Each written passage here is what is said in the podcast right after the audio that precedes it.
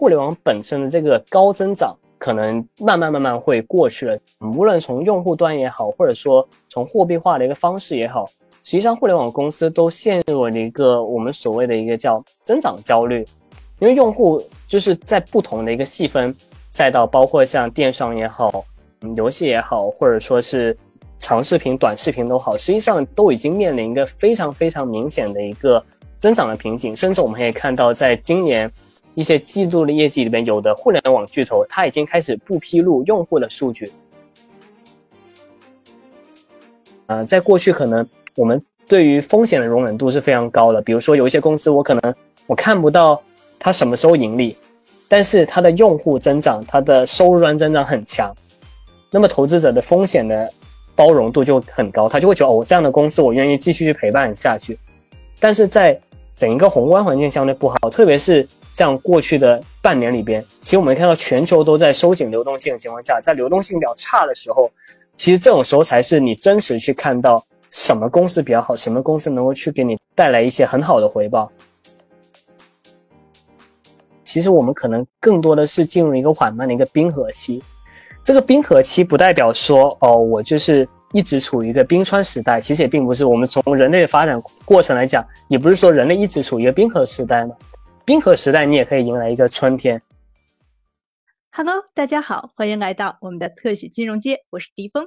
今天来和我共同主持这期节目的，依然是我们播客团队的一位老朋友董可，先来和大家打个招呼吧。大家好，再次欢迎董可啊！在节目开始之前，依旧需要特别说明的是，此档播客涉及的所有嘉宾和主播的观点，仅代表个人意见，不代表 CFA 北京协会及嘉宾所在机构的观点。中国真的是太大了，人真的是太卷了。不同城市、不同行业、不同圈层的朋友感受呢就不太一样了。比如前一天你可能刚见完了某个行业的朋友，他对前途充满希望，感觉国家潜力巨大。第二天你又见了另外一个行业的朋友，他可能就对前途毫无信心，感觉市场非常萎靡。此时你也许都会怀疑自己啊，我是不是穿越到另外一个平行世界了？每个人看大环境都像是在盲人摸象，我们只能说现在的市场可能没有乐观者说的那么好，也没有悲观者说的那么差。要想看懂全貌，真的很难。具体到我们今天要盘的互联网行业哈，互联网行业的高景气和高增长是否仍将持续呢？大厂们的破局之路又在何方？中国互联网也有鄙视链一说吗？中概股还能不能投？想来都是大家近期非常感兴趣的话题呀。今天我们为大家邀请到了 Foresight Bar Asia 联席董事及第四号牌负责人陈伟乐 Viger 总。Viger 总专注于港股市场多年，善于结合宏观跨行业分析，以及从外资投资者的角度进行深入分析。欢迎 Viger 总做客我们的特许金融街。首先想请 Viger 总您跟我们的听众朋友们简单介绍一下您自己的职业发展历程吧。嗯，各位大家好，呃，我是 Willer 陈伟乐。现在是在那个 Foresight Asia，我们是新西兰嗯最大的金融机构之一，然后我们主要服务的是 global 的一些外资基金为主，然后包括像新西兰本地的 wealth management 业务，然后我自己这边在香港主要是看港股市场，嗯，特别是像互联网以及其他一些比较大的一些板块，在 Foresight 工作呃之前是在嗯中策券商，在中泰国际也是做分析员一直。威尔总本身和我们也是老朋友了，然后这次正好是之前有一期选题是叫 Web 三的嘛，然后这一次想你谈一谈我们的 Web 二，也就是我们传统的这些互联网企业，包括在美国或者在香港上市的这些中概股、香港互联网上市公司这些公司的表现。那其实我们从二零二一年二月十八号开始，那一天其实是。恒生科技指数达到了我们这个历史的一个高点，当时我记得是一万一千零一点。那当时当日是冲高之后跌了三个点多。那谁成想说，咱们现在是一年半之后的今天，也就是我们今天录制的是二十八号，九月二十八号，今天实际上已经到了三千五百多点。那三月底那一波一度是达到了三千四百多点。我们现在就是之前的互联网从业者，包括金融从业者，很多都在调侃有这么一个说法叫。盖世英雄说是这一年多来能够坚持拿着这个中概股，并且说是不断的抄底、不断的去追加资金的都是英雄。然后另外还有一个对应的说法，说是现在有一个丐帮，是中国最大的这个投资者群体，因为这一群对互联网有憧憬或者说有信仰的这个投资人，现在已经被深深套牢，不得不抱团取暖，形成了这么一个帮派。当然，这些都是我们民间戏谑的说法了。那如果从一个我们专业投资者的分析师的一个呃角度一路走来，那这一年半来，魏乐总，你的体验是什么样子的？嗯，我觉得这是一个嗯非常非常好的问题，嗯，特别就是结合咱们录制这一天了啊，刚好今天就是港股也是大跌了三三个多点，以及如果咱们看呃，其实，在二零二二年九月这个月，其实整一个恒指是跌幅是在过去十年里面最大的，单月跌幅是到了超过十七 percent，如果我们看 K Web 的话，实际上也跌了十六 percent。这个跌幅在过去十年里边，应该月跌幅也能排到前三。如果说总结，就是包括从您说的，嗯，从二一年的这个高位到现在这个非常非常缓慢，并且应该说跨度时间很长的这个跌幅来看，我们从一个倒后镜的角度去看，我觉得，呃，如果简单的总结来讲，应该是一个八个字吧：意料之外，情理之中。为什么我会这么说呢？因为这一波下跌呢，其实。来的是会相对突然一些，包括像嗯去年二月份开始，然后突然就开始往下的一个回调。当时回调更多可能是一个 global 的一个现象，包括像美国当时开始说要开始退出 QE 了，然后慢慢要开始缩表甚至加息了。那这个利率上会有一个上行，那这个其实也是会抑制整个全球互联网的一个嗯估值，包括像港股跟中概股这个。估值受到压缩，这个也是非常正常的现象。特别考虑到，其实，在二月份之前，咱们在疫情的这一波，整个全球的一个量化宽松的情况下，实际上整个估值是涨到了比较高的一个位置。当时最早这么一个阶段看的话，可能市场会觉得，就是这是一个比较合理的调整。但是慢慢慢慢到后面，其实是会有好些不同的，无论是国内国外宏观微观的一些原因。导致了咱们这一个互联网其实是走向了一个从二月开始到现在，其实已经超过了到了十九个月的这么一个跌幅了。其实这个跌幅，这这个下跌的周期还是比较比较长的。二月这个是宏观的原因，那么到后面慢慢包括咱们看到的是有监管方面的一些收紧，包括像嗯反垄断，然后再包括一些一些行业方面的一些调整，然后再之后就出现了一个。退市的一个那么一个事件，那这个事件其实也会导致整一个估值受到压缩，很例外，因为这个事情并不是说，嗯，咱们中外投资者之前试过就没有人没有想到过，就可能会突然突然出现这么一个情况，因此就是，嗯，从宏观来讲就有这这几个原因，但是我觉得，嗯，这个是外部咱们不能控制原因，但是从内部来讲，实际上从疫情之后，这个后面咱们会讲到，就是疫情之后其实整一个增长都是非常的好。那么为什么会突然之间出现了哦？就是从二月之后，那咱们的好像好些互联网公司的业绩都会出现疲软。我觉得需要反思的一点就是，就可能在呃二零年到二一年这么一个阶段，其实大家会有一个比较惯性的思维，觉得哦，就是互联网这增速还是可以保持的比较好。包括比如说像电商，其实电商是一个非常非常好的例子。电商之前其实在二零年之前啊，其实已经有一些公司出现一些疲软的现象。包括用户的增速放缓，整个 GMV 也会放缓。但是二零年，因为在这疫情情况之下，大家可能整一个从一个消费消费习惯层面，就增加了一个嗯对这个电商的一个电商一个渗透度的一个提升。我们可以看到，直接从一九年的二十五和三然后到了三十 percent，嗯，整一个嗯社龄的一个占比。所以其实整个渗透率在一年之中提升了五个 percent，是非常非常厉害。然后包括用户也会出现了一个非常非常好的增长。但是，其实这个增长在疫情消退之后，二零年底消退之后，其实际上变成了会变成了一个 one off 的一个现象，就一次性的一个现象。而在疫情之前，我们面临的一些包括用户增长的问题，包括嗯各种商业化可能会相对出现的一个瓶颈，这些问题其实慢慢慢慢就体现出来。因为二零年还是属属于一个疫情带来的一个红利嘛，然后到二一年这些现象就出现。所以就会导致整一个基本面会出现的问题，而这个是公司，无论是互联网公司本身或者投资者本身都需要去思考，就是这个东西，这个增速的见顶，这个整一个红利的结束之后，我们应该怎么样去从互联网公司层面怎么样去经营，从投资者层面怎么样去看待这个现象，在中国也出现了，包括像在美国也出现了，像美国，比如说举个例子，像 Zoom，在二零年的时候，因为疫情影响，很多人就是 work from home，我们所谓的居家办公，然后然后 Zoom 的整一个估值也好，它的收入也好，都提升的非常非常厉害。但是在疫情之后，它还能不能保持这一个高增长，以及 work from home 这个需求有没有那么强，它其实也受到了，它以其中高位回调了很多。这些东西我觉得都是需要咱们去一个反思，而反映到股价上面就是。一个基本面以及宏微宏观的一个影响，导致整一个互联网中概股出现了这么长的一个下跌。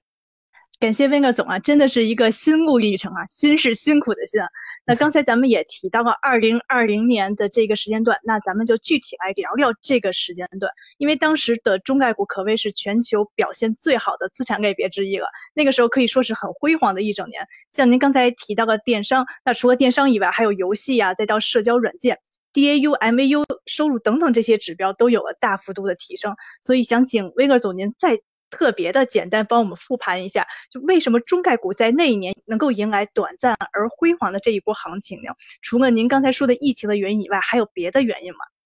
就像您说的，确实在那一年中概股确实一个非常非常好的一个全在全球范围内都非常非常好的一个资产了，包括像 KWeb，咱们看从二零年三月涨到了。二年二又在高位，实际上涨幅是有差不多一百七十 percent 的，这个涨幅是非常非常惊人的。而我们如果分板块看，我觉得很重要的原因是疫情对于咱们这个用户的一个提升，呃，用户增速的一个相当于它是 reacceleration，就是一个再次提速。再包括从一个比如说像电商这个渗透度，一些用户喜欢的改变，我觉得对于整一个互联网整个大的板块来讲都是非常非常好的。如果我们从细分的一些板块来看，包括像游戏实际上，游戏腾讯的游戏其实，在一九年的时候，它整一个大盘等一个业务的增速，可全年来看只有十点多 percent。其实当时主要也是因为手游方面，嗯，在嗯王者荣耀之后，实际上是没有一个特别特别好的一个游戏去接的。但是在二零年 Q one Q two 这两个季度，嗯，受到疫情影响比较大的一季季度，它的 Y Y 增长是有三十到四十 percent。其实整一个。相当于是从十 percent 到三十到四十 percent，它提速是非常非常快的。哪怕像呃网易，网易作为龙二来讲，其实它也它的增速也比一九年出现了一个比较好的一个提速。然后再包括其他的赛道，包括像长视频，长视频可能这个嗯是一个比较短的受到一个刺激的一个行业，因为当时大家居家的情况下，就是长视频的需求特别特别强嘛，所以它受到疫情的影呃影响非常非常的明显。就是疫情大家居家之后，如果你看，嗯，爱奇艺的 MAU 是直接从一九年底的六百呃六百多面，也就六亿多，它直接提升到了快七亿。这个用户的增速是非常非常快，这个 MAU 增速。但是它在二月三月疫情结束之后，我们整一个风控的一个大范围风控结束之后，实际上它掉下来掉的这个非常非常非常快。所以长视频可能就是相对一个比较短，但是比较强的一个刺激。而像短视频的话，会相对比较好一些，像短视频可能会嗯帮助到更多的用户的一个培养，所以它的整一个用户的增长是贯穿了全电商。就像咱们说的，就当咱们只能就是在家隔离的情况之下，实际上嗯很多很多用户他只能选择电商去作为他一个购物的一个渠道，买一些哪怕是像社区后面出现的社区团购，实际上都是电商一个子的一个嗯细分赛道。它也是受到非常非常大的一个帮助。从从电商渗透率来讲，整个电商收入提升五个 percent。而从像社区团购这种生鲜电商来讲，它的增它的提升几乎是在二零年之前，可能咱们比较少这么样去讲。我可能会是一些即时配送，但是像二零年之后，一个社区团购出现，它实际上是相当于是一个从无到有的一个状态，提升非常非常快。很多的很多的一些互联网巨头都进入了这个赛道，外卖也是一样，外卖。我们看艾瑞的一个美团 MAU 的数据是直接从一九年底的大概一亿出头，直接提升到二零年底的三点四亿。其实这个直接就变成两倍的一个增速，是非常非常非常非常明显的。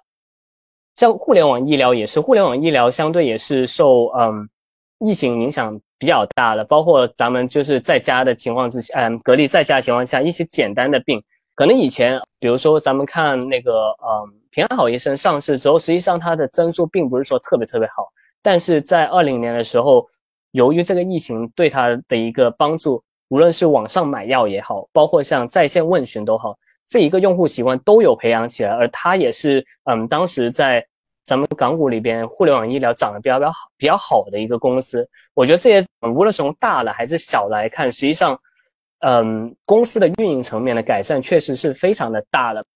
因为疫情风控的情况之下，实际上互联网变成了一个非常能够帮助到大家解决生活方方面面的需求。当然我们没有办法出行，但是像吃穿，嗯，简单的医疗，再包括娱乐的需求，这些都是我们通过互联网这个非中国非常强大 infrastructure 非常强大的这些互联网公司赋能给给咱们，能帮助咱们在疫情当中提供到的便利。所以其实他们在二零年有这么好的一个嗯增长，无论是从营业层呃经营层面也好，还是股价层面也好，我觉得都是比较合理的一个情况。这块其实刚才我这走提到的，就是之前我们聊的时候提到那个 one off 这个概念，我觉得其实非常的真实。因为我们如果回顾二零年到二一年初的那段旅程，其实大家对这个 one off，也就是这个一次一次性的因为疫情所以去刺激的这些用户的活跃度和收入指标，实际上是很乐观的。因为我们觉得这个是打下了未来中国互联网板块长牛的基石啊。因为当时我记得很很生动的微博。二一年 Q 一到 Q 二一下子就干到了五六亿的 MAU，微信也是一下子从十十二亿出头一个季度就干到了十三亿。当时我们是觉得，就因为我们有各种的检测和这个，就是呃保证疫情这些核酸的这些状态的这些需求，所以导致我们等于说是把互联网就是推给了所有的用户。但是我们就觉得这个是一下子我们就可能完成了四五年的这个。呃，我们公司里经常叫数字化转型，其实我们就实现了网民化的这么一个转型。当时我们觉得这个 one off 是天赐良机，但是后来这一波牛市告诉我们，就感觉这 one off 等于说被提前兑现掉了。那这个可能是散户的一些呃感到意外的地方。那我们专业投资者对这一波熊市会也有同样的这个意外吗？当时我们会是就是也是没有想到说怎么突然这个 one off 就变得这么负面了。我觉得这个也是非常好的问题。就嗯，如果我们回到二零年那个时间点去看了，就像咱们刚刚所讨论到的，整一个用户的增速是非常非常好，然后以及包括像美联储通过超常规的一个量化宽松，导致整一个全球流动性都提升非常非常厉害。如果从投资的角度，就会有一种哦，有一种戴维斯双击的感觉，我估值提升的很快，我的基金层面也也改善的非常好。在这个时间，在这个牛市的情况下，可能大家不会太去考虑到哦，就是这个东西到底是 one off。但是呢，我觉得作为专业投资者来讲的话，其实，在二零年的时候，哪怕市场非常好，其实也会有这么一个声音，会去想，嗯，因为当时疫情还是相对比较短嘛，就当时站在那个时间点，其实不会有人说考虑到哦，还会有后面的 Delta、Omicron 这样的变种的出现，大家可能会就会觉得这个东西是不是像呃二零零三年 SARS 的时候。就是会是一个比较短期的，当时也是呃零三年香港的香港，包括广整个广东地区的 SARS，实际上是嗯也是在冬季的时候开始，然后也是在四五月份左右结束。大家会觉得这个东西就是结束的比较快，然后不会说呃然后然后并且在比较乐观的情绪下，大家会觉得哦就是通相当于是有种就像你说天赐良机，帮助用户培养了这个习惯的同时，我们在 post pandemic，也就是说疫情之后，我们也能够去。维持这么的一个嗯用户的习惯，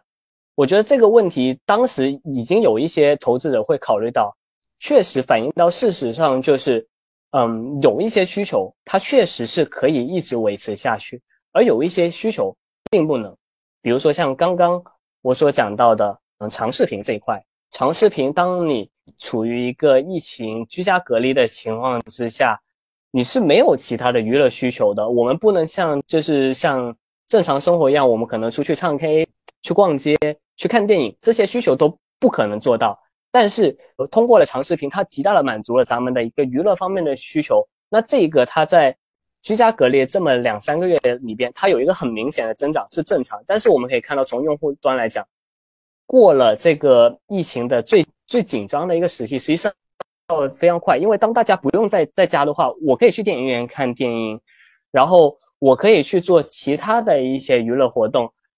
也就变相变成了这个需求是非常非常 one off 的。它可能回到了更加常规，也就是在疫情前，可能就是咱们会在家看，就是所谓的追剧或者说看综艺，回到了这个最 basic 的这个需求，它也回到了一个比较正常的水平。但是有一些需求，它确实是培养了咱们的一些用户的一个使用习惯的，包括像电商就是非常非常好的例子。从二十五 percent 的电商的整一个对社零的渗透率直接提升到三十 percent，而哪怕在二一年，这个渗透率也一直维持在一个比较高位的情况下，也就是说明这个习惯是实实在在的保留下来了。我们从用户的数据来看，包括像嗯电商三巨头呃京东、阿里、拼多多，它的用户也还是在一个增长的阶段，这个就说明了它确实很好的帮助咱们去做去。培养了一个消费的电商的一个消费习惯，特别是呃一些三四线城市，可能之前就是你没有一个非常强的必要说，呃我一定要用电商这个，但是通过了这么一个机会，让他去接触到了电商，再加上包括像京东也推了惊喜拼拼，相对应针对低线嗯城市的一些需求所推出这么样 A P P，能够让他们更好的去感受到电商给他们生活带来便利，那么这些需求确实是可以保留到的。所以我觉得，就像就像您说的，是否万的话，我觉得还是要分行业去分一些细分行业去看，以及再去判断它这个需求到底能够持续多久。那我们刚才讲了过去两年互联网行业的一个整体的变化哈，在大起大落之后呢，互联网行业和我们大家所关注的这些互联网大厂们今后的破局之路又在哪里呢？下面我们就一起来探讨一下这个问题。那现在普遍有两种声音哈，一种是说我们的互联网公司，尤其是那些在海外上市的大型互联网公司，他们能够分享中国经济的高增长，而且拥有的是人力、物力和工作效率都是最优的，所以是最佳的投资对象。而与之相对应的另外一种说法呢，就是每个时代都有每个时代的黄金行业，如今互联网行业的黄金时代已经过去了。未来是硬科技的时代，所以未来的人力物力也都将向新的黄金行业去靠拢。对于以上这两种观点呢，威哥总，您觉得互联网行业的高景气和高增长是否还将持续呢？嗯，我觉得，嗯，我非常同意的一点就是，就是无论是过去还是现在，咱们经济的情况怎么样，我觉得互联网它都是一个非常人才济济的行业，以及它也是，嗯，在投资中国里面非常非常重要的一个投资对象之一。无论是在整个中国互联网，它在过去这二十年给到中国带来的创新也好，效率的，就无论是生活工作上效率的提升也好，都是其他行业所不能替代的。我觉得这一点是非常非常重要的，而且这一点也会继续持续下去。而如果嗯，像您说的，到底互联网它的这个黄金时代，嗯，有没有过去，以及是不是一个硬科技的时代呢？首先，我觉得。未来是不是硬科技时代？嗯，现在咱们还不敢下定论，毕竟就是互联网还是它有它的一个前景所在。但是，互联网本身的这个高增长，我觉得是可能慢慢慢慢会过去了。就像我前面所提到的一样，嗯，无论从用户端也好，或者说从货币化的一个方式也好，实际上互联网公司都陷入了一个我们所谓的一个叫增长焦虑，因为用户他已经是。就是在不同的一个细分赛道，包括像电商也好，嗯，游戏也好，或者说是长视频、短视频都好，实际上都已经面临一个非常非常明显的一个增长的瓶颈。甚至我们可以看到，在今年一些季度的业绩里面，有的互联网巨头它已经开始不披露用户的数据，而这本身其实从侧面反映了一点，就是这个东西，第一是它可能主观方面他觉得这个不是它的重点，第二。咱们从很客观的层面，就从一个普通的消费者来讲的话，其实周围，比如说像抖音也好、微信也好、淘宝也好，这些 A P P 的渗透率都是肉眼可见的非常非常高。那么在这么高的一个用户中部渗透的情况下，实际上我们从用户端的这个增长，实际上就已经是到了一个非常明显的一个瓶颈。所以我会觉得，互联网它嗯会逐渐退出咱们咱们以前所说的嗯过去二十年这个黄金的一个增长时代。而会，它会进入了新常态。我觉得这个新常态呢，嗯，可能很多人会说啊，那是到底是白银呢，还是青铜呢？我觉得这个东西到现在，我们站在二二年这个节点，我觉得是画需要一个问号的。这个东西是取决于我们未来互联网公司它到底能不能找到一个比较好的增长点，包括像呃，我们过去的这两三年，通过五 G 的一个渗透，大家用上五 G 手机，就像以前的四 G，四 G 的时候，我们带来的一个新的一个应用，就是咱们的一个短视频、长视频，非常方便。我用手机就可以刷视频。以前的话，可能我们视频还没有说那么那么方便，不可能说我坐地铁也好，或者就是户外也好，我就随时随地我想刷视频刷新。而这个是在四 G 时代通过了一个网络的稳定性、便捷性，给我们带来了一个新的应用。那么五 G 时代，我们还没有看到一个非常明显应用，我们没有办法去预判说，哦，五 G 到底它会。给互联网公司带来怎么样新的应用？但是这个也是互联网公司需要去思考，就是到底我们在更快的网络的情况下，能不能找到一些新的玩法、新的应用？如果能够找到，那我觉得可以出现一个第二次的一个增长。那么我们可能就会进入了相对的一个白银时代。那么如果我们找不到这个，可能我会我就会觉得会变成了一个 L 型，就是嗯，当我们。变成了一个用户端稳态，然后商业化相对比较成熟的话，那么我们可能会出现一个非常非常稳步的一个增长，它不会再像是以前啊五十一百 percent 这么一个收入或者说净利润增长，可能它处于一个比较低速的一个稳步增长。那么我会觉得这是一个相对的一个青铜时代，就不会说就不会说呃我会有一个呃 reacceleration，就还是还是在我们现有的这么一个商业模式下。慢慢的一个发展下去，对我觉得这个是一个从互联网的一个咱们怎么定义这个时代这一点啊。另外一方面是呃，我刚刚没有讲到的是，其实这个也是结呃也可以结合像您二位刚刚问到的问题，就是呃，互联网到底呃，比如说前面这一波咱们有没有预判到，或者说后面我们应该怎么样去看呢？我觉得需要需要认认清的一个问题就是嗯。其实，因为我一直很认为一点，就是股价它是和基本面高度相关的。而这一波下跌为什么会那么的长、那么的久？不仅仅说是一些宏观的问题，而很核心的还是一个基本面的一个问题，就在于咱们现在经济相对比较消费增长比较乏力的情况之下，其实我们不可能从一个理性的思考角度，我们不可能去指望啊。to C 的互联网公司还出现非常非常高的增长，因为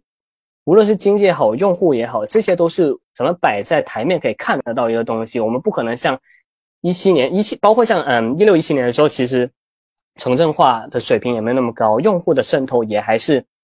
有一定的提升空间的。而现在我们可以看到各种方面都已经处于一个瓶颈期的情况下，我们可甚至可以很简单的讲，其实我们的这个流量红利。已经消失了，就这个就体现在咱们用户端，就是确实我在用户的数量上，我已经没有办法说做到一个很高速的增长。我们更需要的是我们怎么样去更好的去适应用户的需求，这更更好的去深挖用户的需求，而这个也是互联网公司在未来所需要去思考的一个问题。像以前高增速的情况下，我们可能会就经常调侃说，很多时候中国互联网就是我先去烧钱。然后我烧了钱之后，我去把用户获得了，然后我再去想怎么样去 monetize。而现在在整一个用户已经比较的成熟的情况之下，以及各个的主要赛道都已经被各大巨头布局的情况之下，我们没有办法再像以前这样子去用一个很粗放的一个方式去发展。像过去的这半年甚至一年，更多的互联网公司会讲到了一个词叫降本增效。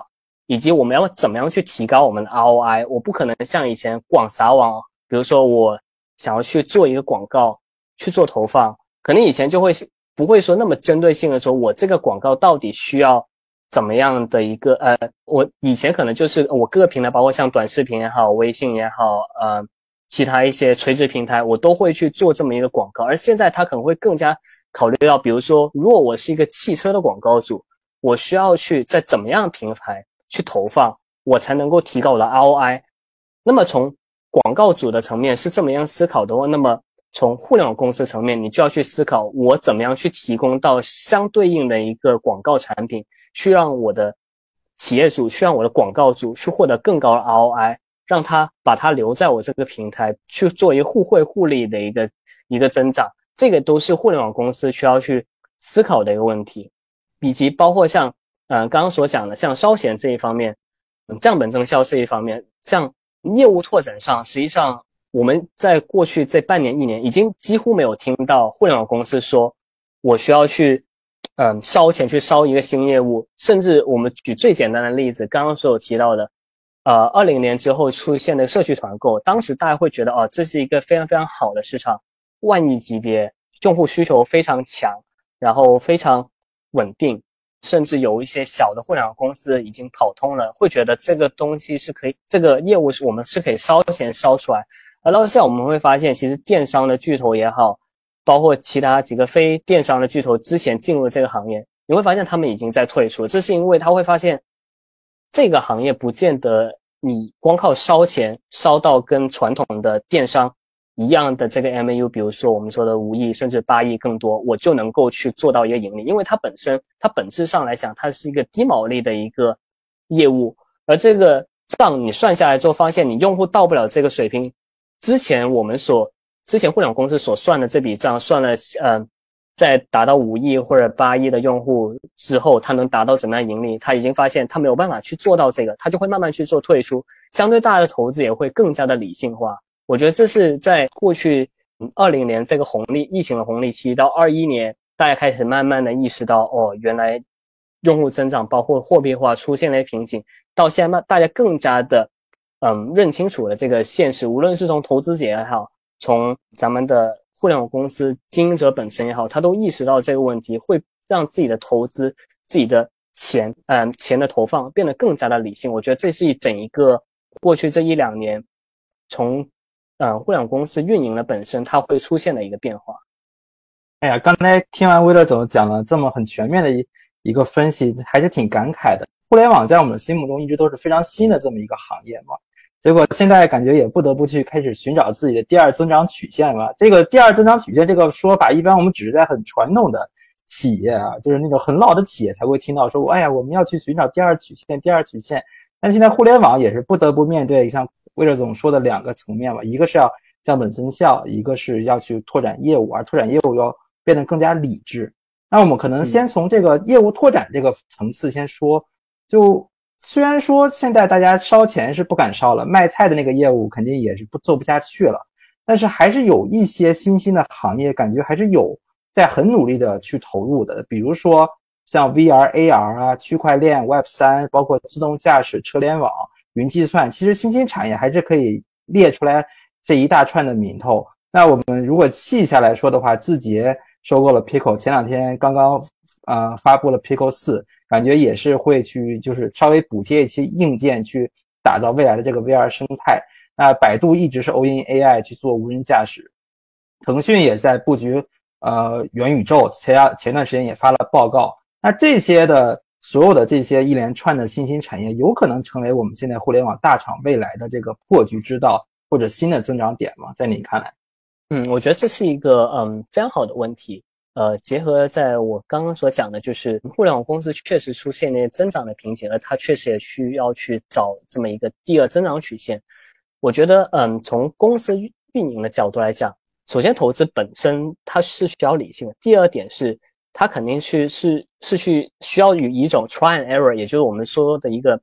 嗯小步尝试这么样的态度。他需要去寻找我到底有没有这么一个第二增增长的一个机会。就像嗯您刚刚讲到的，像嗯自动驾驶，包括像元宇宙，然后再包括像 AR、VR 这种，都是一些可以去尝试的方方向。我我可以把它们分为两类吧，我觉得。可见度高和可见度低的，可见度高也是站在现在这个节点。我觉得可见度高的这个业务来讲呢，嗯，这几类会比较，呃，比较有发展的前景，以及就是相对咱们的确定性高。第一个就是，嗯，我们的云业务以及一些 to B 的业务这一块，包括像腾讯、阿里，一直都是处于一个比较强的一个地步。我觉得云这一块呢，无论中国经济的发展是怎么样，或者说互联网公司怎么样，它一定有上云的这个需求。确实，嗯，通过云的这个技术来讲，无论是从嗯企业本身也好，甚至像咱们最普通的市民，包括像百度的啊云盘，这些都是可以用到、可以看得见、摸得着的一个云业务，也确实有一个非常非常强的需求。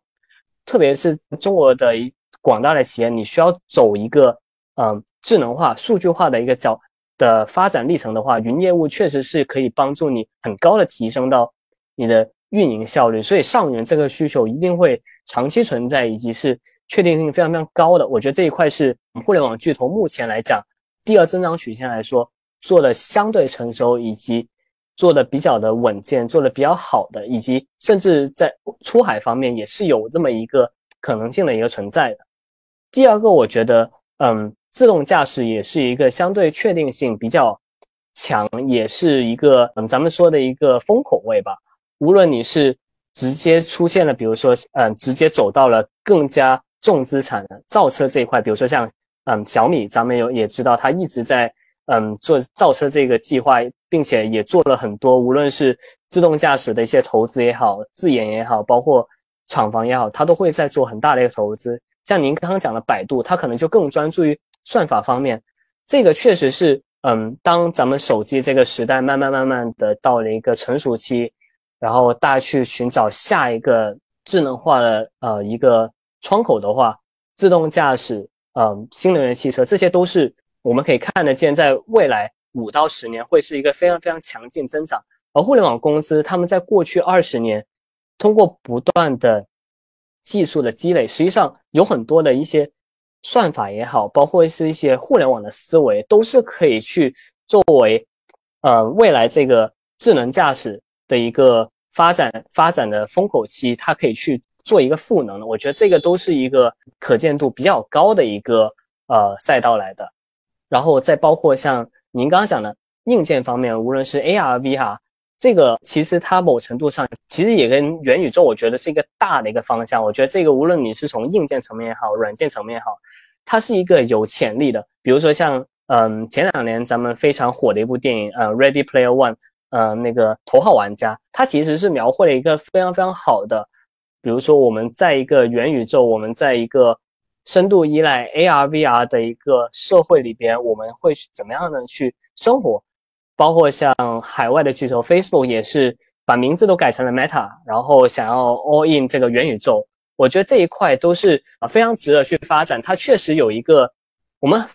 非常期待的一个蓝图，这个在。一个科幻电影里边，你会出现啊，就是我在家，我可以通过 AR 设设备，我戴上了之后啊，就是可以体验一个完全不一样的一个虚拟世界。这个前景也是非常非常好的。但是可能在这个时间点，在这个节点的话，可能在硬件方面的一个嗯布局会相对多一些。而互联网公司想要去做硬件这一块的话，其实你是需要跟你之前做软件是不一样，跟纯粹做 APP 是不一样。你需要如何去？更加 focus 的去找到用户的么的一个需求，特别是这些设备，它跟手机不一样，是你需要去解决的问题，包括是如何去长时间让人能够长时间适应这个设备，而不会出现眩晕的问题，以及你怎么样能够去提供到更多的应用场景，以及结合到一个现实，因为你你其实在运应用这些设备的时候，你需要考虑到你在运用这个设备的时候，你的一个周围的一个环境。这些都是互联网公司需要去思考，甚至呃，比如说我们举一个呃软硬件结合比较好，比方说小米，小米实际上也也是需要考虑的一个，就是当你是纯粹做一个，包括像最早是做米 UI 出身的，然后你去做到硬件了，然后去做到智能家居了，你需要考虑就是和传统的软件不一样，是你还需要考虑到一个销售的渠道。一个销售的一个商业逻辑不同的这些问题，这些都是互联网公司在从软件切换到硬件的时候需要去思考的一个问题。我觉得这些这几个所刚刚所讲到是可见度相对比较高的，可以去尝试的。而有一些可见度我觉得相对比较低的，是一些烧钱的业务，就是你没有办法说很好的去算过来这笔账，就是这个业务本身，它可能再烧钱也最多最多可能只有。一个亿的用户需求，那么你这这么一个一个亿的 accessible market 里边，你能够做到的收入，再包括你能够做到的一个可预见或者说是理性的一个净利率，你能不能做到正的，以及它能够做到怎么样水平，你的 ROI 是多少？呃，这些业务可能在以前大家不会这么样去细的算这笔账，而在现在我们去考虑第二曲线一个比较的同时，你还要考虑比较理性的投资的话，那么这一些业务我觉得也是一个比较。呃，需要去注意，以及嗯，可见度会相对比较低的，因为你可能不像以前可以在短时间内烧钱一样，烧出一个非常非常宏伟的增长，或者说更大的一个呃用户规模吧。我觉得这是一个。第二个就是有一些互联网巨头，他会想要去对现有的细分赛道的巨头去做一个渗透，包括像京东，他想说哦，我去做外卖的这个业务，包括饿了么和抖音联手想也想要去挑战美团的这个外卖的这个业务。我觉得这个尝试，并不是说。嗯，不可以去做，而是在于你想要去夺取一个美团现在这么高的 market share，这么高的一个市场份额，你想要去跟它去抗衡，然后想要去做到它这么一个地位，你是需要在短时间内，其实它跟我刚刚所讲第一点也是一样，你要去烧很多的钱去做很多的基基础设施的一个布局，包括像地推，你怎么样去让更多的商家进入你的平台，你的骑手团队需要去布局好。再包括对应的算法，你都要去做好这些东西。呃，在现在已经有非常强的龙头的情况下，呃，我觉得它的确定性、可见度是比较低的。你没有办法在很短的时间内去获得对方的一个市场份额的话，那么我觉得这个可能就会变成了一个你可能烧钱烧两年，但是发现是一个无效的一个烧钱，没有办法去获得对方的 market share 的话，那么这个就是一个相对不那么成功的一个第二曲线的一个尝试了。我觉得。对啊，当时那个抖音和那个饿了么的新闻，我也记得。我看到这个新闻之后，第一反应是很合理，就是是可以做。但第二反应就是很震惊，就是这个时候为什么还要卷起来？那这个真的是就内卷到极致啊！那我我我们不聊内卷的事情，我们可以再聊一聊出海的战略，看看这个迪峰那边。是啊，我们刚开始说完了这个产业布局，确实是得聊出海战略了哈，因为。刚才像请问边哥总，就是这些大厂们他们在海外拓展上现在的成绩是怎么样的呢？像您除了提到了刚才的云出海以外，那他们主要针对的行业和市场还在哪里？就是未来有哪些领域是值得我们所期待的吗？嗯，出海也是一个当互联网公司在中国业务出现一个相对瓶颈情况下，非常非常自然的去寻求更多的增长的情况下会去做的一个策略。但是，嗯，从过去呃可能五年到十年这么一个呃出海的一个尝试来看，我们看到其实实际上出海战略最成功的其实是抖音。抖音，呃，我觉得我觉得是一个非常非常值得敬佩的互联网公司，它能够做到很多互中国的互联网公司所无法做到的，就是它在国外，它的 TikTok 在国外有那么那么高的一个市场占有率，以及特别是呃在全球市场内。对 TikTok 都是有一个非常强的一个认同感，非常高的用户粘性。我觉得这个是所有的中国互联网公司迄今为止都没有办法达到的一个高度。但是抖音这样的一个例子，它在咱们的一个互联网公司出海的尝试里面，并不是一个多数，它是做的最好，以及是少数做的比较好的一个例子。而其他比较成功的例子，包括像嗯，腾讯和网易。这两个巨头都是以游戏为主，他们在海外的一个通过游戏这么出海，实际上是相对比较成功的。他们的游戏无论在东南亚也好，然后在日本也好，都有一些比做的比较比较嗯成功的一些小而精的一些游戏。这一块我觉得，我们我们在思考为什么这两块嗯抖音以及游戏这两块为什么中国出海能够做的比较成功呢？我觉得是呃一个很重要的原因是在中国。嗯，发展互联网这过去的五到十年里边，大家会很强调一点是流量，而当你出到海外的情况之下，海外咱们有海外的一个嗯社交的一个巨头，Facebook 有 Twitter，然后在电商方面有 Amazon，这些它都是已经在全球市场上非常根深蒂固以及非常强的，无论是流量也好像 Amazon，它可能是电商方面 infrastructure 也好，这些它都已经建立了比较强的一个。龙头的地位，而比如说像咱们国内的一些社交平台，它想要去出海的情况下，它需要面临一个问题是，特别是社交，我怎么样能够去根据不同地方的一个文化的不同，去做一个布局，以及我怎么能够去跟现有的社交龙头 Facebook 或者是 Twitter 去竞争，而当我没有办法就是在流量上获得优势的话，很多中国以前过往我们。烧钱去获得用户，实际上它本质上也是一个流量。而在海外，你没有办法通过，嗯，很有机的去获得这么一个流量的情况下，你没有办法先把流量建立起来，那么你的其他业务实际上也会相对比较难去做。再包括中国嗯过去一些业务，比如说像外卖，外卖最火，或者说嗯团购也是也其实是也是一个例子，就是我们是通过呃一开始先通过以烧钱去换用户的方式去做到的。而外卖这个业务，你在海外，比如说我们知道的一些，呃，相对比较做的比较领先，像 Deliveroo 之类的一些，呃，或者说 GrabE 之类的这样的一些龙头，它本身它在海外，它也没有办法做到很大的一个市场的布局，因为国外的市场跟中国的市场不一样，是咱们中国的整一个城市本身，它是一个相对比较集中的，我整一个城市的密度也是比较高的，而在海外，它可能一个城镇它的一个人口密度并不高的情况下，像外卖这种非常需要一个经营杠杆的业务，它在海外就没有办法很好的打通。中国能够做到的一些很强的优势，在海外它找不到同样的一个根基去帮助它实现一个 operating leverage，实现一个经营杠杆。这些也就导致了我们没有办法直接从中国的一个经验去复制到海外。所以这是为什么中国在出海的情况之下，想要去做出海战略相对比较难。而游戏为什么成功，是因为。游戏它本身，它我可以通过嗯一些海外它本身有的一些运营公司，我我去跟本土的运营公司去合作，我只要我游戏本身跟本土的运营公司，我去根据本土的一个游戏的一个不同，我去做一个相对的应，比如说我的一个嗯内容方面一些小的调整，去更适应本土的一些文化。那么实际上这个游戏大了几几种几种分类，我。其实我从国内复制到国外的情况下，实际上它会相对的更容易的去贴合到本土市场，以及它是一个我们所谓的 case by case，它是不同的游戏，我每个我可以多个去尝试，而不像我，比如说我做一个呃社交平台，我我做一个社交平台，我是需要做到一个一亿甚至两亿的用户规模，那么我从这个用户规模往下推，我要去做很多运营方面的一个布局，而游戏的话，我可以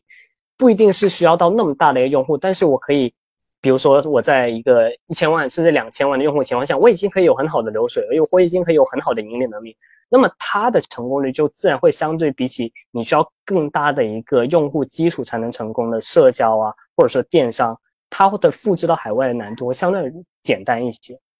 哎，这个脑海里听起来就是像我前两天读过那个报道，是国内是把那个网页游戏换一下皮，推广到中东。然后流水比国内还要好，就感觉是威勒总说的这种情况，但是做不大啊，只能是很小的，这很赚钱的一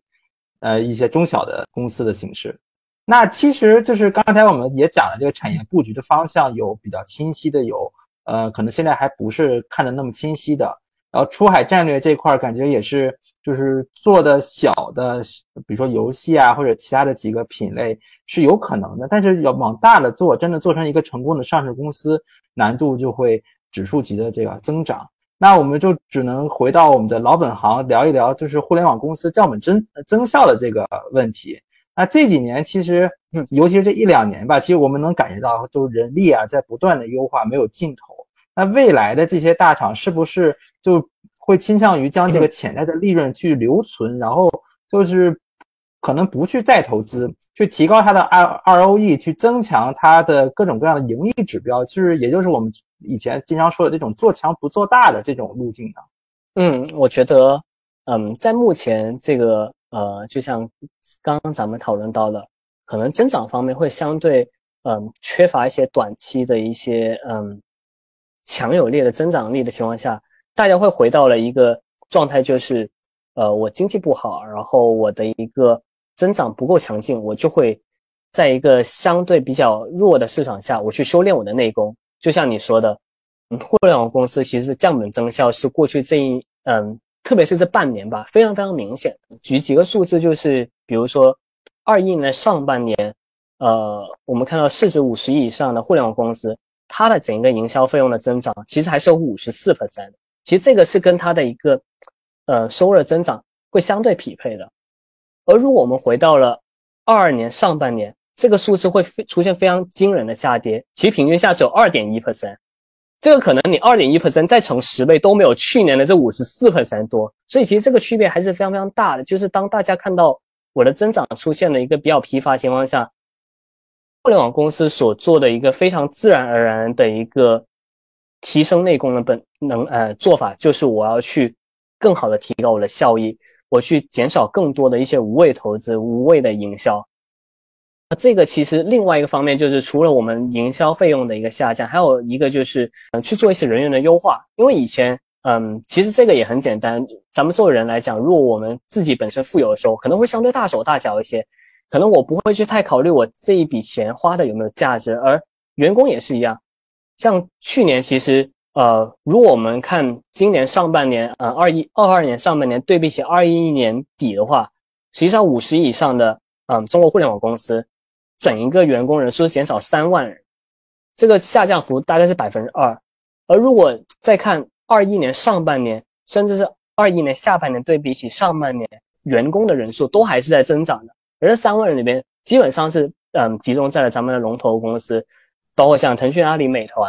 然后包括像小米、快手、贝壳。其实这刚我说的这六家加起来，其实它的整一个员工的减少人数就已经到两万六千人，其实已经占比非常非常大了。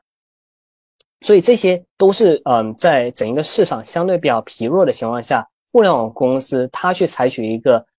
提升它的效率、修炼它的内功的一个方式，我觉得是一个非常合理以及非常理性的去应对这么一个嗯市场的一个下行周期的情况下，他去做的这么样举措。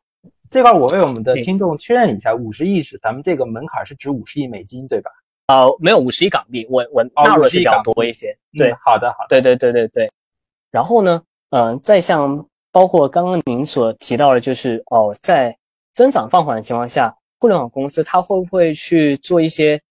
呃更多的回报股东的一些方式？我觉得这个是一个非常合理的一个状态。包括像嗯，比如说海外的一些互联网巨头，像苹果，嗯，出货量它到了一个。相对比较平稳的态势的时候，它其实所做的方式就是，它去做更多的回购，采用大额的嗯现金流去做回购。我觉得这一点的话，其实我们看到，在过去一年，呃，整一个中概互联网表现不是很好的情况下，其实有很多的互联网巨头，它为了嗯提振股价，以及为了给股东做出更好回报，都进行了比较巨额的回购，包括像阿里，包括像腾讯。其实腾讯像嗯今年。Q2 业绩之后，它是每天都在回购的，这个其实也是呃一定程度上去帮助它提振股价，以及帮助它去提高给股东的回报。我觉得这都是一个非常嗯理性的一个做法。甚至呃像现在的话，其实互联网公司做的比较少的是派息，可能我们能够想到的去做一个比较常规的派息的动作的，可能只有腾讯，腾讯派的是年度的呃股息。而网易派的是季度的股息，这两个公司是做的比较好，而其他的互联网公司来来讲的话，派息还不是他们嗯现在所有去做的那么样举措。我觉得当整一个增速相对比较平缓的情况下，然后你的收入端是一个嗯增速可能我们说所谓的比如可能是两位低的两位数这么样增长，而你通过降本增效，你使得你的整一个。Margin 无论是 gross profit margin 还是 net profit margin 都得到比较好的提升的情况下，实际上我觉得提升你的派息是一个比较合理的做法，也是国外的成熟的同行他们会去做的一个行为，去提去给股东带来更大的回报，我觉得都是非常合理的。再包括嗯，我们最近可能聊的比较热的话题，也有一些市场的传闻去说，比如说 divestment 去出售一些成熟的投资，我觉得嗯，在现在这个节点，其实很多很多公司在呃，很多互联网公司，他们都会喜欢在自己发展的同时，他去通过投资去赋能一些更小的公司，然后慢慢帮他们成长。而这些公司实际上，他已经他他们所投资的公司，实际上从很小的，已经慢慢慢慢长大的情况下，我觉得他们整个账上的有有部分互联网巨头账上的一个 investment book，它的一个投资的一个账面价值已经超过一千亿了。而这些一千亿里边，其实有很多都是一些成熟投资的话，我觉得都是可以慢慢去出售，因为你在账上，其其实，嗯，你从你从呃这些互联网公司它的投资者本身，你账上有那么丰厚的一笔投资，然后以及都做了很好，都获得了很好回报，而股东本身没有办法去获得一个很好的回报的话，从互联网公司本身去做 divestment，divestment 完，我可能去给公给股东增加派息，其实都是在。嗯，你进入一个成熟期的情况下，更好的去提升股东回报的一个非常非常好的举措。我觉得这个都是嗯，中国互联网公司在进入一个成熟期的时候，可以去参考以及可以去做的这么样的行为。是啊，是，我感觉威尔总说的就是，其实就感觉是我们最向往的这个苹果的模式。就苹果其实也是，也是巴菲特后来也认可苹果的一个主要原因是，他从一个新兴的互联网行业，然后去做手机这么一个当时是很蓝海的这个产业，慢慢的转换成一个呃以回购加分红双重的这样回报股东的这种手法，然后去进一步的去提高它的 ROE。然后这样的话，实际上当时外资的股东是。呃，非常非常认可当时，尤其是库克接手之后对苹果进行的一系列在经营层面的改革。那威尔总，您是觉得像啊，现在我们可能国内做的最好的是腾讯嘛？人人送外号“腾三亿”，每天都回购三亿。那未来可能会有更多的互联网公司，就是也加入这个回购加分红的这样的行为吗？我觉得这个应该会是一个趋势所在。呃，确实，嗯，因为腾讯它在港股上市，港股它每天的回购是需要披露，而实际上。像阿里巴巴在过去这一年，实际上它也是做了非常非常大的一个回购。我觉得这些，因为咱们也知道，在整个投资上可能相对不是很好的情况下，这是很好的一个提振股价的一个方式，也是非常值得投资者欣赏的这么样一个举措，去更好的提升股东的一个回报。我觉得，我觉得未来的话会有更多的公司去，嗯，跟随他们这么一个做法，去更增大他们的一个。无论是回购也好，甚至可能从没有派息变成有派息，有一个非常固定的派息比率，这些都是非常值得投资者，嗯，会受到投资者青睐的一些方式。是的，是的，我记得，呃，当时巴菲特还举过一个例子，是说他什么都不干，然后因因为公司管理层的回购和分红，他的持股比例就会从百分之九，可能经过五六年提到百分之十三。他信奉的一个长期投资的理论，就得到了一个实践。那我们下面要不要？具体的去聊一聊我们不同互联网公司的一些经营策略的差异，以及嗯，详细的聊一聊这些哪些公司的，不管是公司的分类啊，还是呃，还是最近这这一段时间做的好的和做的不好的公司。是，我们下面呢就想将咱们中国的互联网行业做一个 TMT 分析师眼中简单的分类啊，像东哥刚才说的。因为比如啊，像我们就会有一线城市、新一线城市、二线到五线城市等等这样的一个划分。那对于我们的互联网大厂们来说，大家可能会把一些耳熟能详的，像 BAT、百度、阿里、腾讯、字节这几个自动的归为一档。那后面可能是京东、快手、美团这些。除此之外呢，从我们分析师的角度来说，还有像一线大厂、二线大厂、三线大厂这样固定的分类吗？魏哥总。嗯，我觉得这个也是挺挺有趣的一个话题。可能在最早，嗯，就像你说的，BAT 是可能在咱们五年前会去讲到，这三个中国，嗯，发展的最早也是发展的比较成功的互联网巨头。而在嗯过去这几年，我们会发现出现了很多新的巨头，包括像字节啊、美团啊之类的。我觉得在嗯互联网分析师内部不会说有一个很明确的一个分类哈。我自己可能会比较喜欢。根据它的一个整一个业务本身，比如说它到底是个平台型也好，细分龙头也好，然后或者说细分龙细分赛道龙二龙三都也好，然后去做这么一个嗯分类。我觉得嗯市场比较公认的就是咱们的绝对的一线甚至超一线大厂，现在应该比较公认就是腾讯、阿里和字节。字节当然还没有上市，但腾讯、阿里当然就是毋庸置疑是非常非常强劲的一个互联网龙头公司。而后面我们可能会觉得是一些准一线，包括是一些平台型的公司，包括可能是一些细分赛道里边它的一个龙头公司，比如说美团就是一个挺好的一个我们所谓的 local business，嗯嗯 local service 本地生活服务，它们这么一个龙头，包括像拼多多，它可能也是一个相对平台型，或者说它在它这个赛道里边它是一个第二、第三那么地位。京东也是，包括像百度也是。传统那么多年发展下来的一个相对比较强的平台型公司，然后包括像网易、快手，这些都是嗯比较规模比较大的一个平台公司。然后到二线的话，可能可能会把一些细分赛道的龙二、龙三纳入进去，包括像嗯 B 站啊，或者说是嗯贝壳啊这样的，相对它是一个处于一个细分赛道的呃一些一些龙二、龙三的公司，然后可能到。三线甚至是其他一些互联网公司，它可能是更小的一些赛道的一些龙头，包括像内容类，比如说像腾讯音乐、阅文，包括是一些更精品的一些嗯游戏公司，呃，比如说像心动之类的这么的一些相对小而美的一些游戏公司。不过，嗯，鉴于你讲到了一个分类，这个其实像去年，呃，应该是去年，呃，市场监管总局其实给到了一个，呃，我觉得也是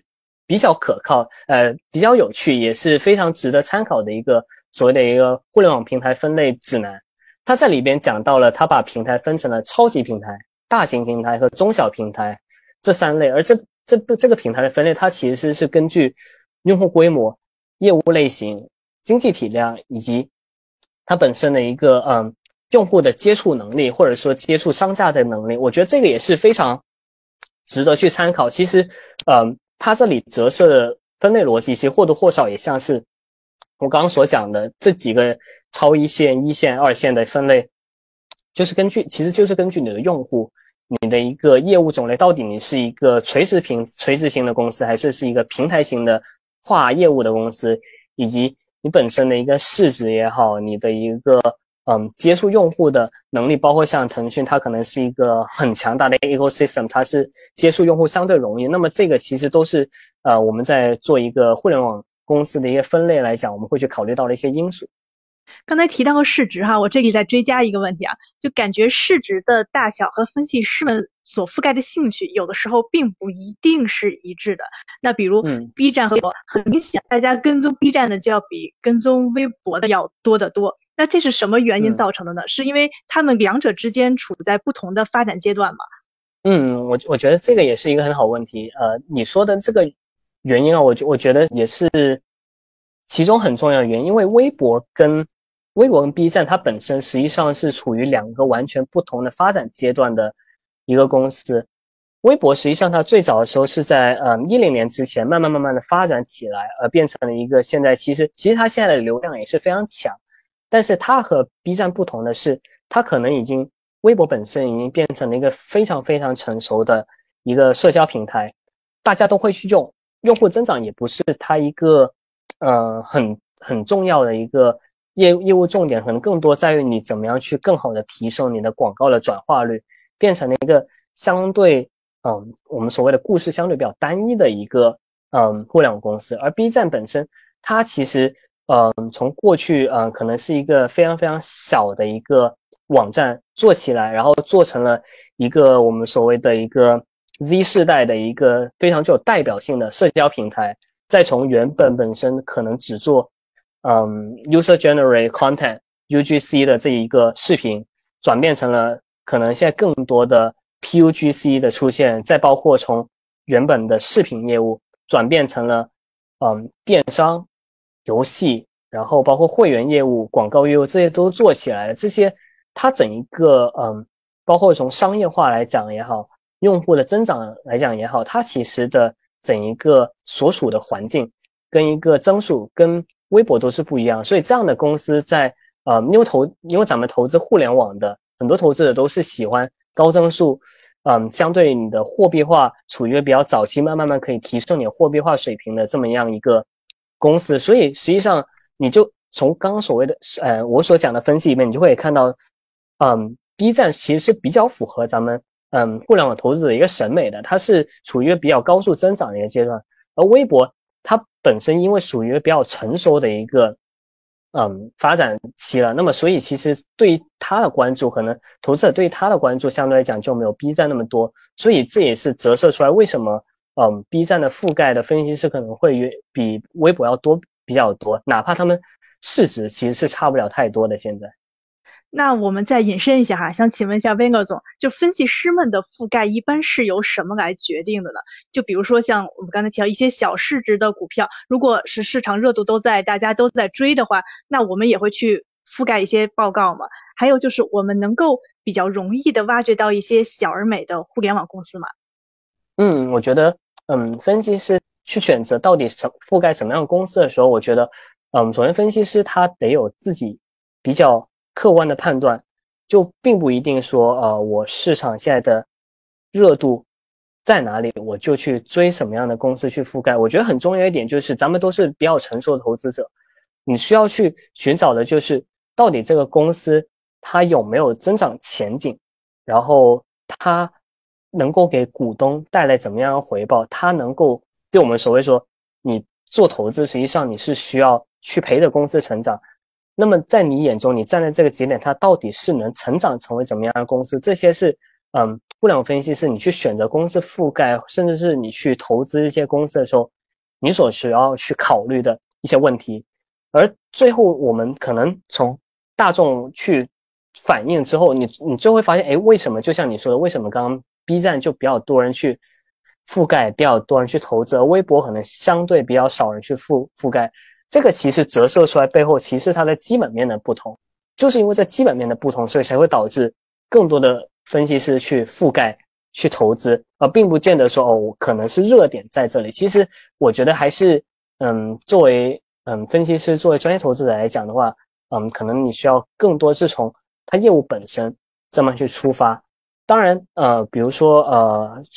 你讲到一点也也是也是对的，就是可能有一些公司，它可能。会有很强的投资者需求。那么，比如说我们在做分析是，有卖方、买方之分。那么，卖方分析师他可能也会需要去，嗯，应对客户的一些热度、一些需求，他可能去需要去覆盖一些市场比较关注、关注度比较高的一些，嗯，公司。另外一方面，就像您刚刚说的，其实也有一些小美的公司，而这些可能就需要，嗯，分析师去花更多的时间去寻找被市场所遗忘的。那么。嗯，这些公司可能你就需要去花更多的时间去研究，比如说一些更小的一些游戏公司，可能你就需要花更多时间去尝试它的不同的一些游戏，或者说你可获得的资料也比较少，所以可能你需要花的时间也会相对多一些。但是这样的这样，其实在嗯关注度较低的情况下，也会出现一些比较好的公司未被发掘，而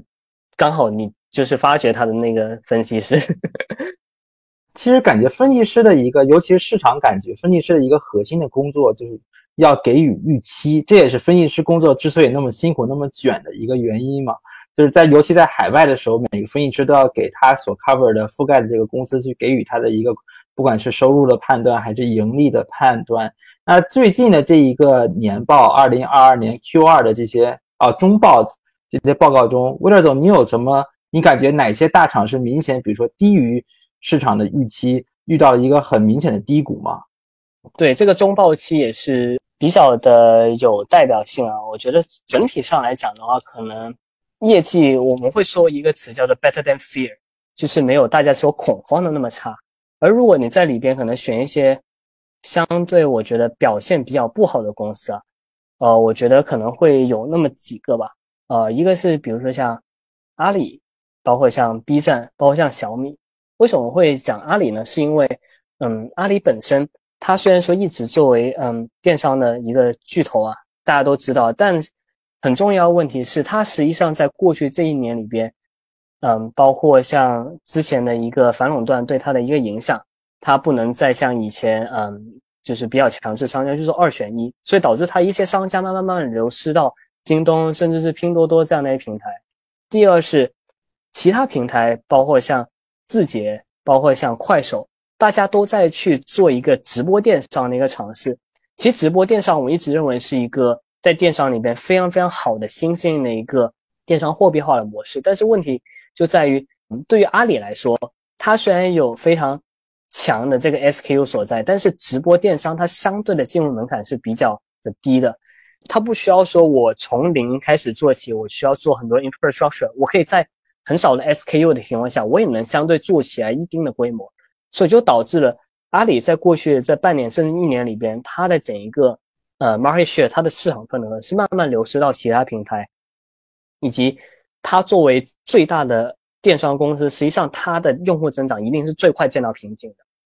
包括我们看到这个它的一个二三财年一季度，也就是我们六月结束的这个季度里边。它的它是直接没有公布了它的一个用户的增速，这个其实折射出来也是一个它的一个用户的一个增长其实是已经到了一个瓶颈，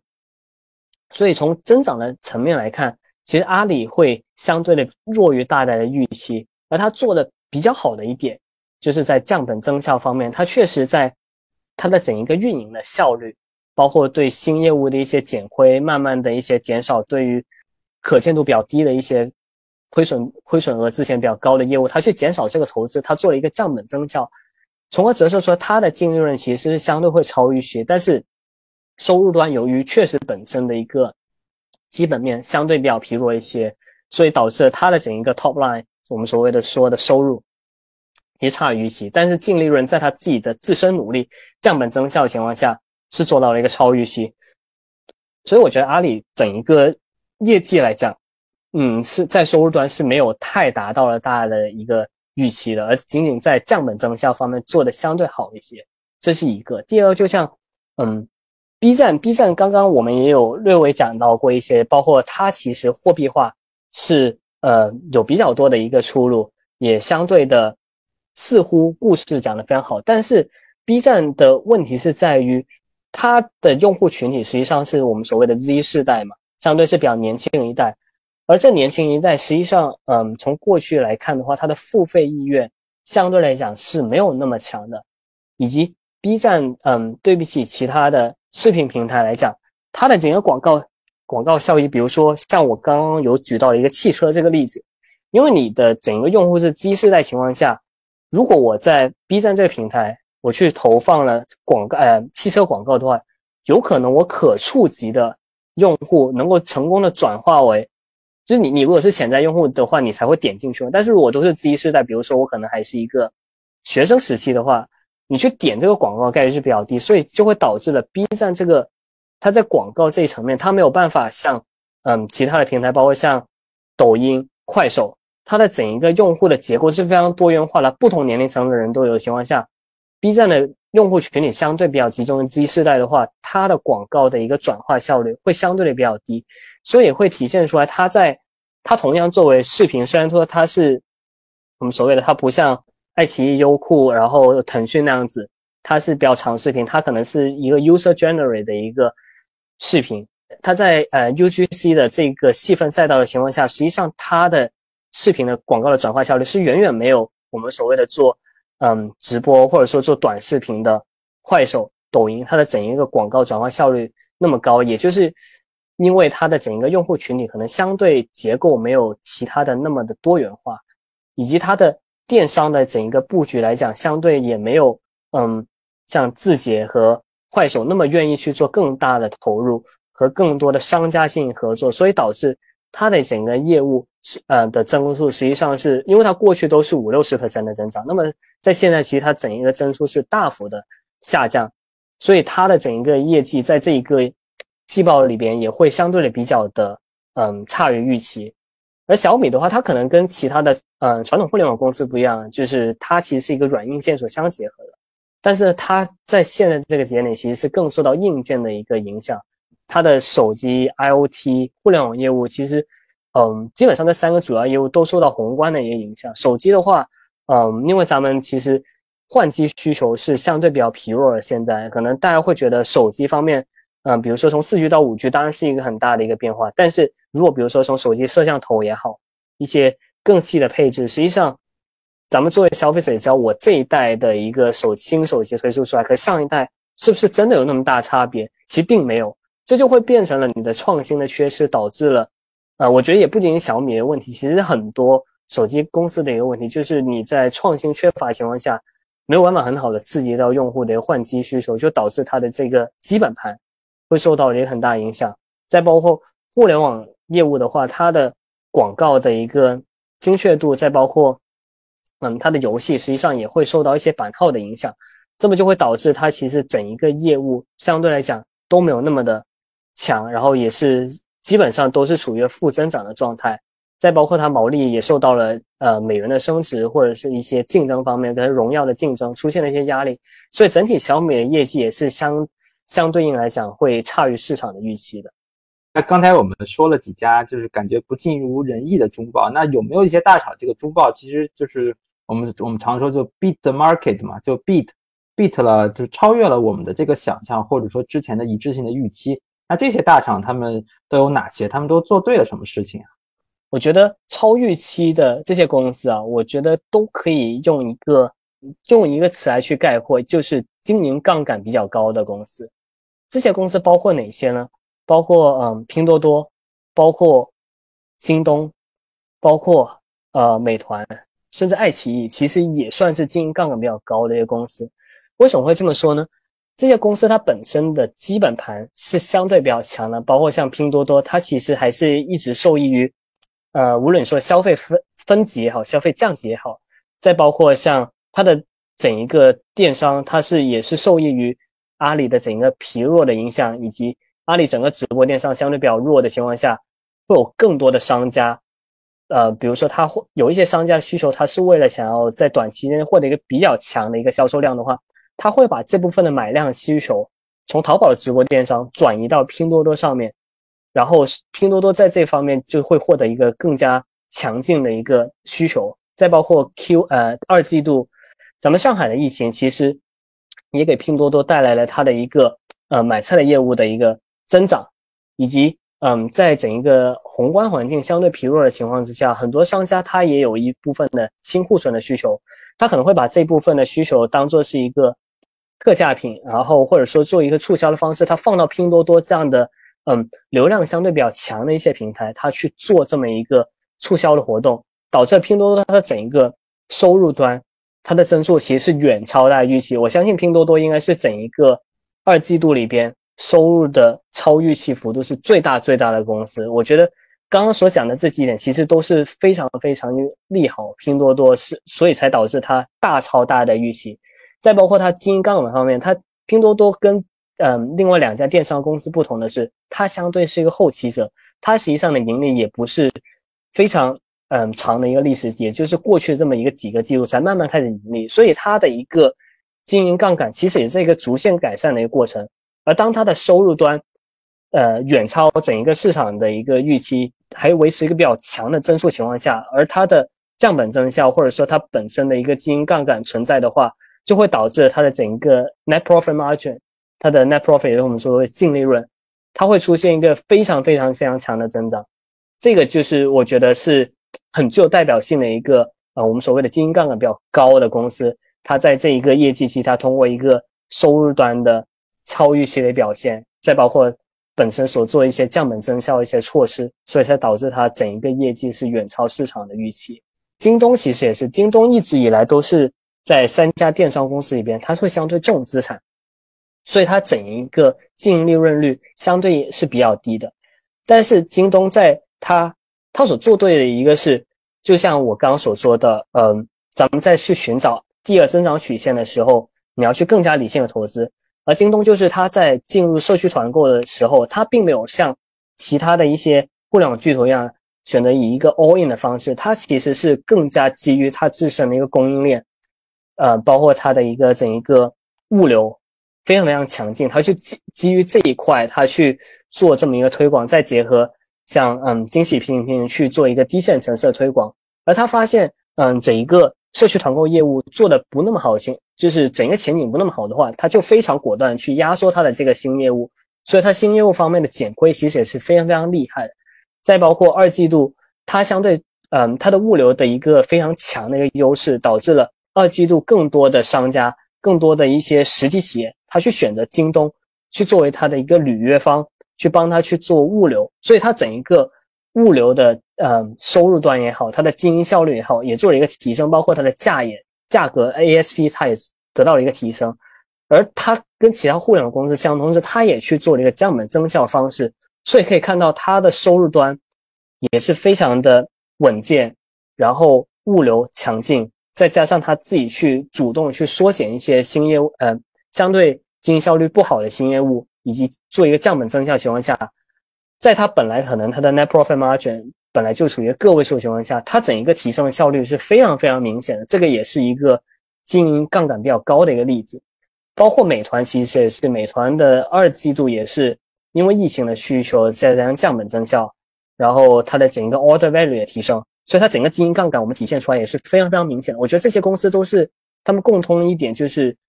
他们知道什么时候应该去做降本增效，什么时候去缩减一些不该有的投资。去，呃，与此同时，它并不是说它的收入端受到影响，它收入端还是很好去把握这个机会。无论这个机会是通过疫情所带来的也好，或者说是宏观的变化所带来的也好，它都会继续维持这个收入端的非常强劲的增长。从而导致它的净利润整体非常超出市场预期。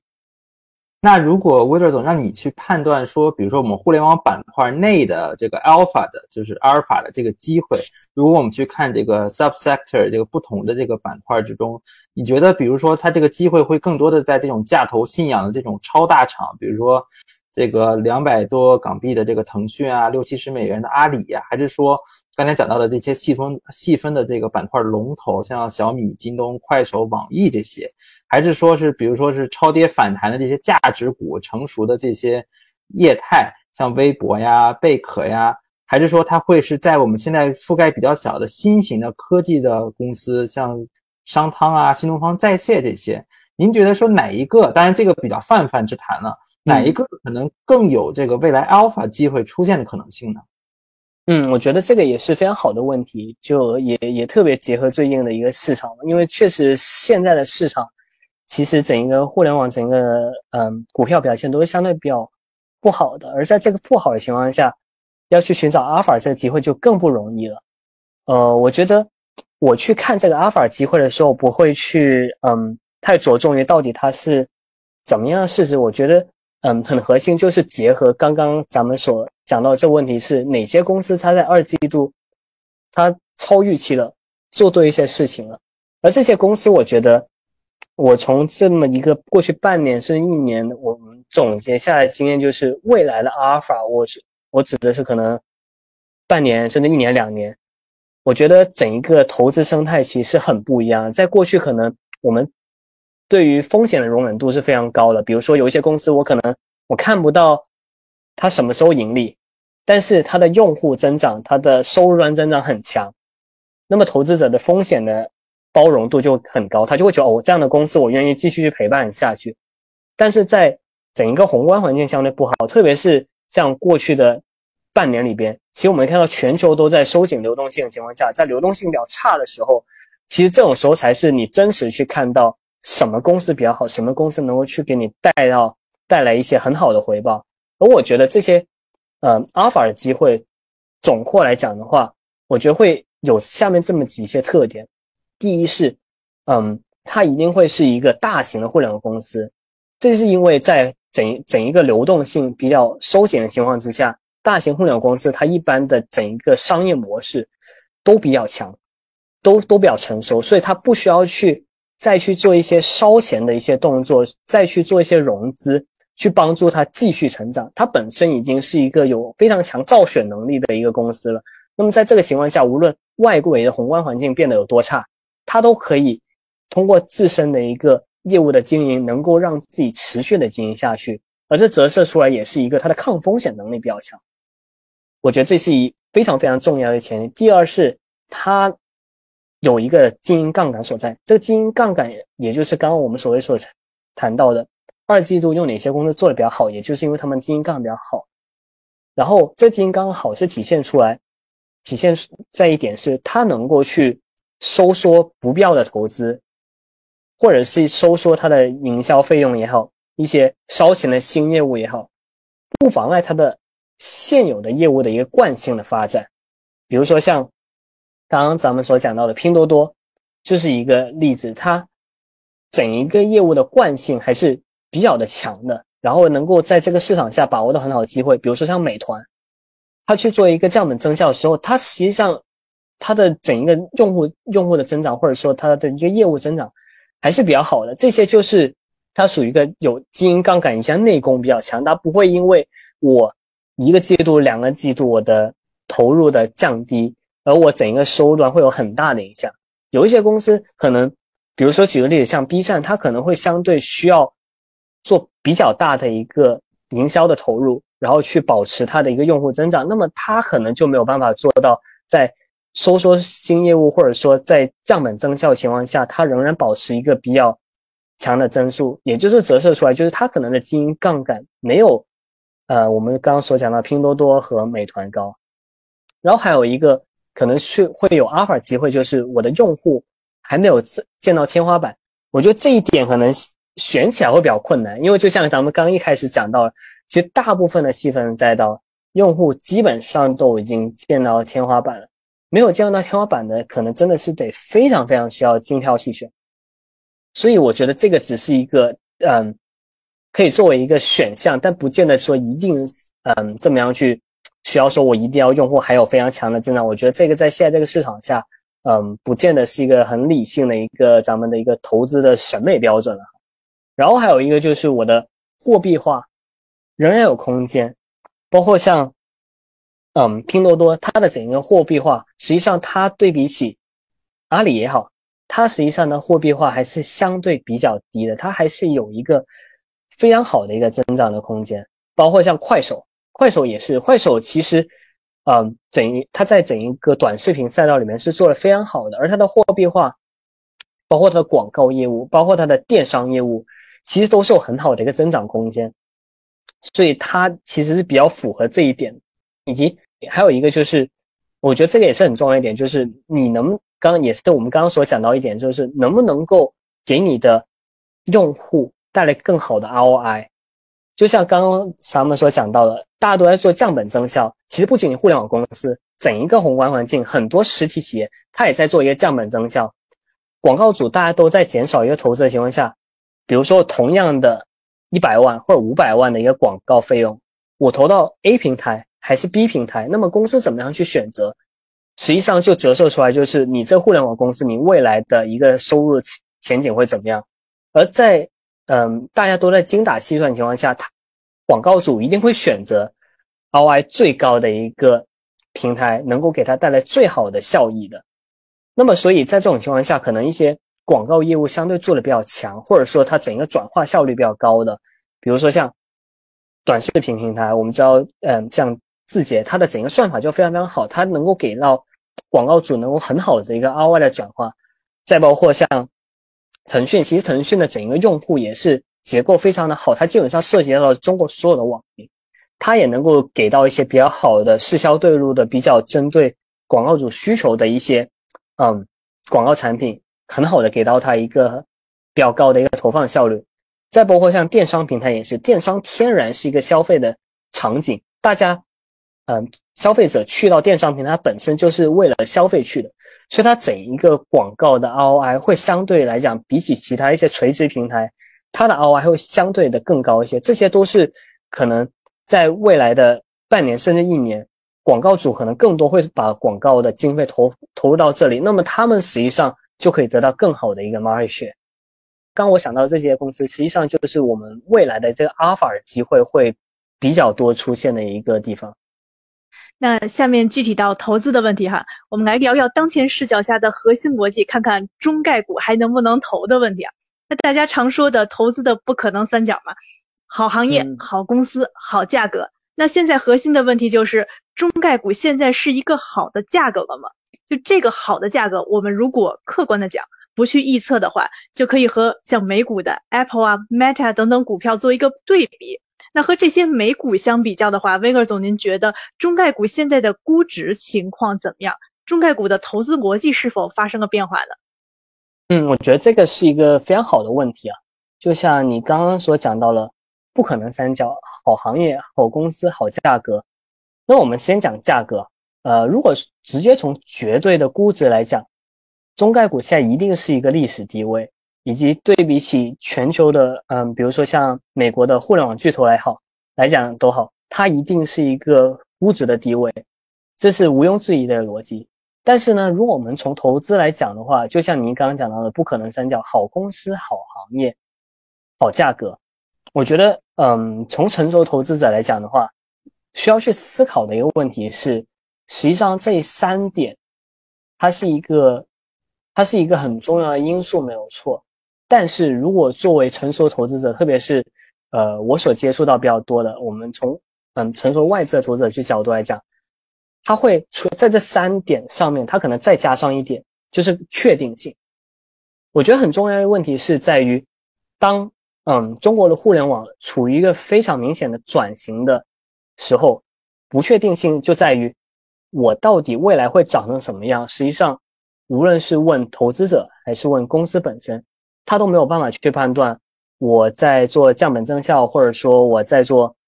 一些转型之后，我未来一两年我会长成一个怎么样的公司，又或者说宏观环境会发生怎么样一些改变，这些对于嗯外资的成熟投资者来讲，他会觉得这个是一个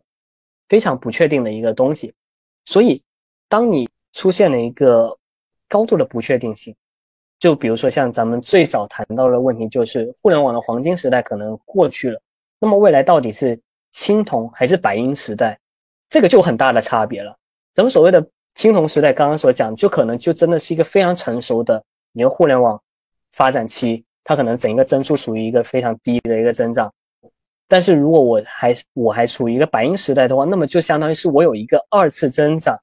我可能会有 reset acceleration 再次提速的一个情况。那么这两个不同的增速、不同的发展周期给到的估值，可能就是不一样的了。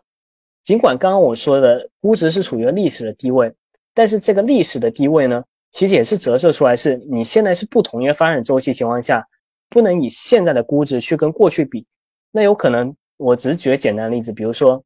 现在的十五倍是不是一定比过去的三十倍便宜？其实这个是存在一个问号。如果你在过去三十倍的时候，你每年都是一个收入一百 percent 的增长，那可能其实它是很便宜。如果你现在是十五倍，但是你的收入端可能是一个低个位数，净利润可能还在下降的情况之下，那么你会觉得现在十五倍比过去三十倍便宜吗？其实这个都是需要去综合去判断。我觉得很重要一点就是，估值的高与低，其实，呃，从成熟投资的角度来讲，你是需要跟一个确定性去匹配的。咱们现在是一个转折，嗯，转型期的情况下，其实不可能强求，嗯，中概处于一个非常高的一个估值，因为没有人会给高的不确定性、高的估值，这个也是非常简单的一个道理。所以，其实我们作为投资者来讲，可能你是需要一个耐心，你去。等待，等公司慢慢去做到一个比较好的转型，或者说出现一个比较成型的的一个框架，我们再去去判断这个确定性到底是多少，我们到底应该给到它一个怎么样的估值。所以我觉得，嗯，现在这个相对比较低迷的一个时期，我们呃作为投资来讲，要做的是需要保持一个耐心，去静观其变，去慢慢去陪伴着公司，去看到底它需要做到一个怎么样的。转型，所以我觉得中概股其实永远都是可以投的，只是你在于不同的时间点，你去做一个怎么样一个一个投资决策。就像最早咱们说的，中概股或者说互联网公司一定是投资中国最好的一个资产之一，而只是而这个投资你具体到实操程度，你去怎么样去根据不同的估值，或者说你根据不同的周期去做不同的决策，其实这是一个非常非常值得学习的学问。就像您刚刚讲到的，我觉得估值是一个大家比较喜欢探讨的问题，就觉得啊，中概的估值处于一个历史新低。但是我们倒回去过去的来讲的话，比如说像二一年的时候，二一年最辉煌的时候，其实估值大家都是非常高的，是一个非常非常高的地步。而从一个非常高的地步到一个可能过去历史平均估值，再到一个比起过去的历史平均估值要低，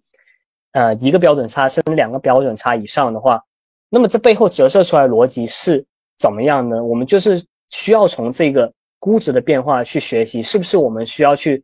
更理性的去判断中概股的呃一个增长也好，发展周期也好，我们是不是需要更理性的去调整我们的一个预期，以及去做更深入的研究，去判断未来的中概股到未来的中国互联网公司到底会涨成什么样一个地步，以一种高速发展周期到一个低速。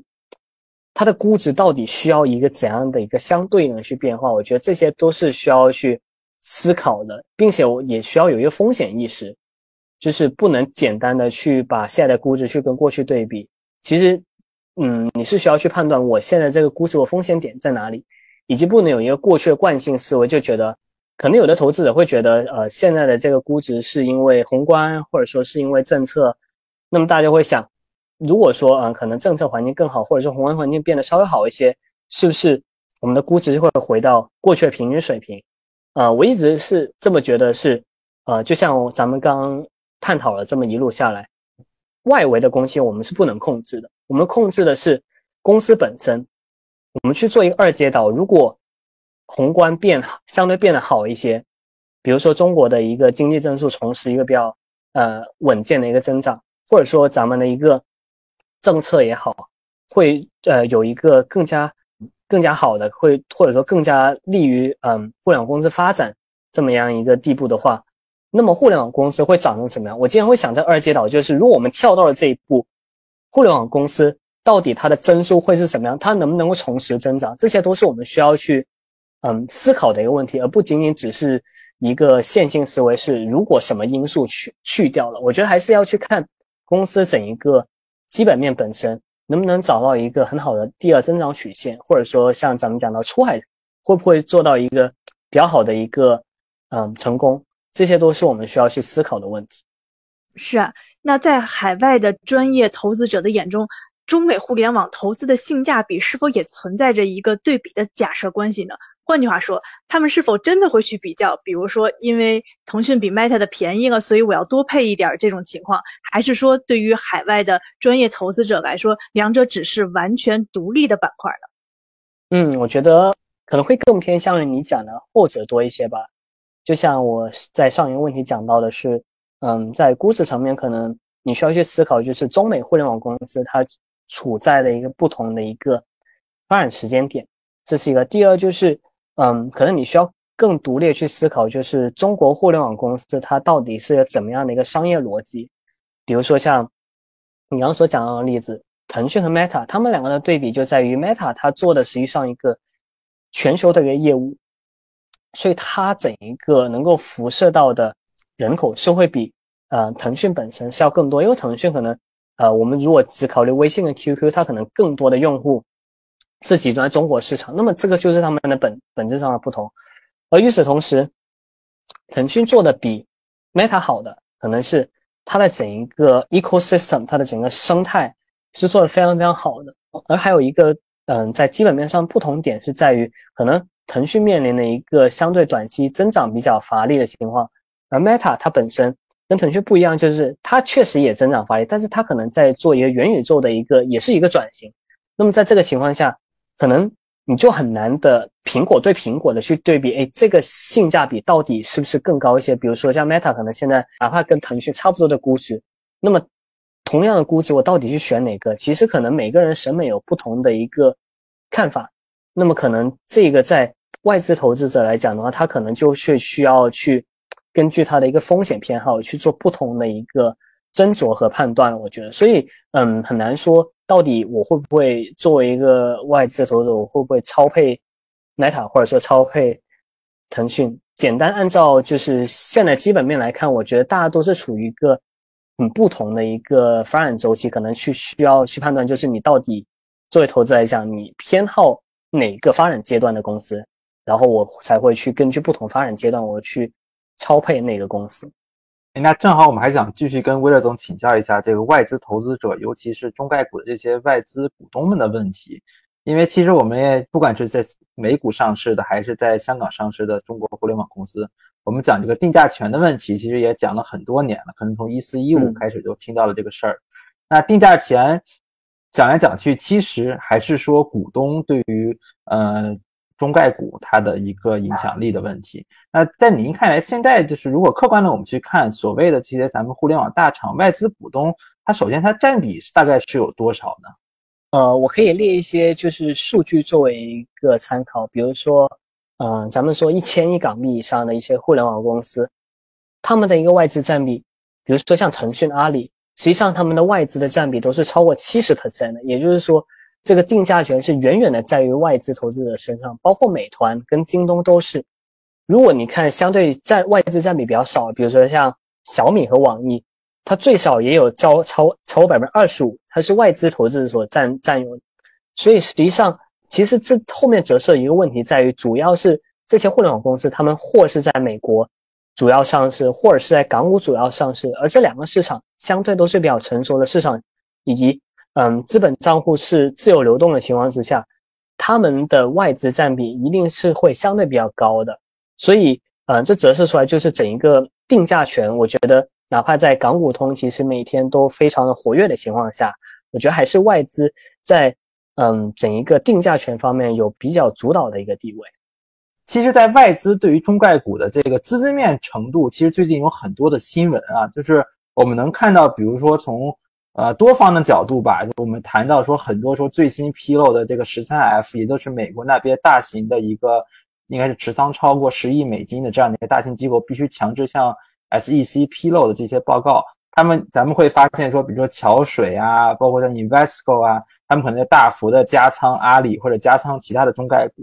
那另一方面，我们也知道，就空方这边的声音也非常多。那包括巴菲特在减持比亚迪，包括南非的这个腾讯的南非大股东，呃，SoftBank 软银这些长期的外资大股东都在或多或少有一些减持的动作。那腾讯本身自己也在这个去做呃一些减持和这个。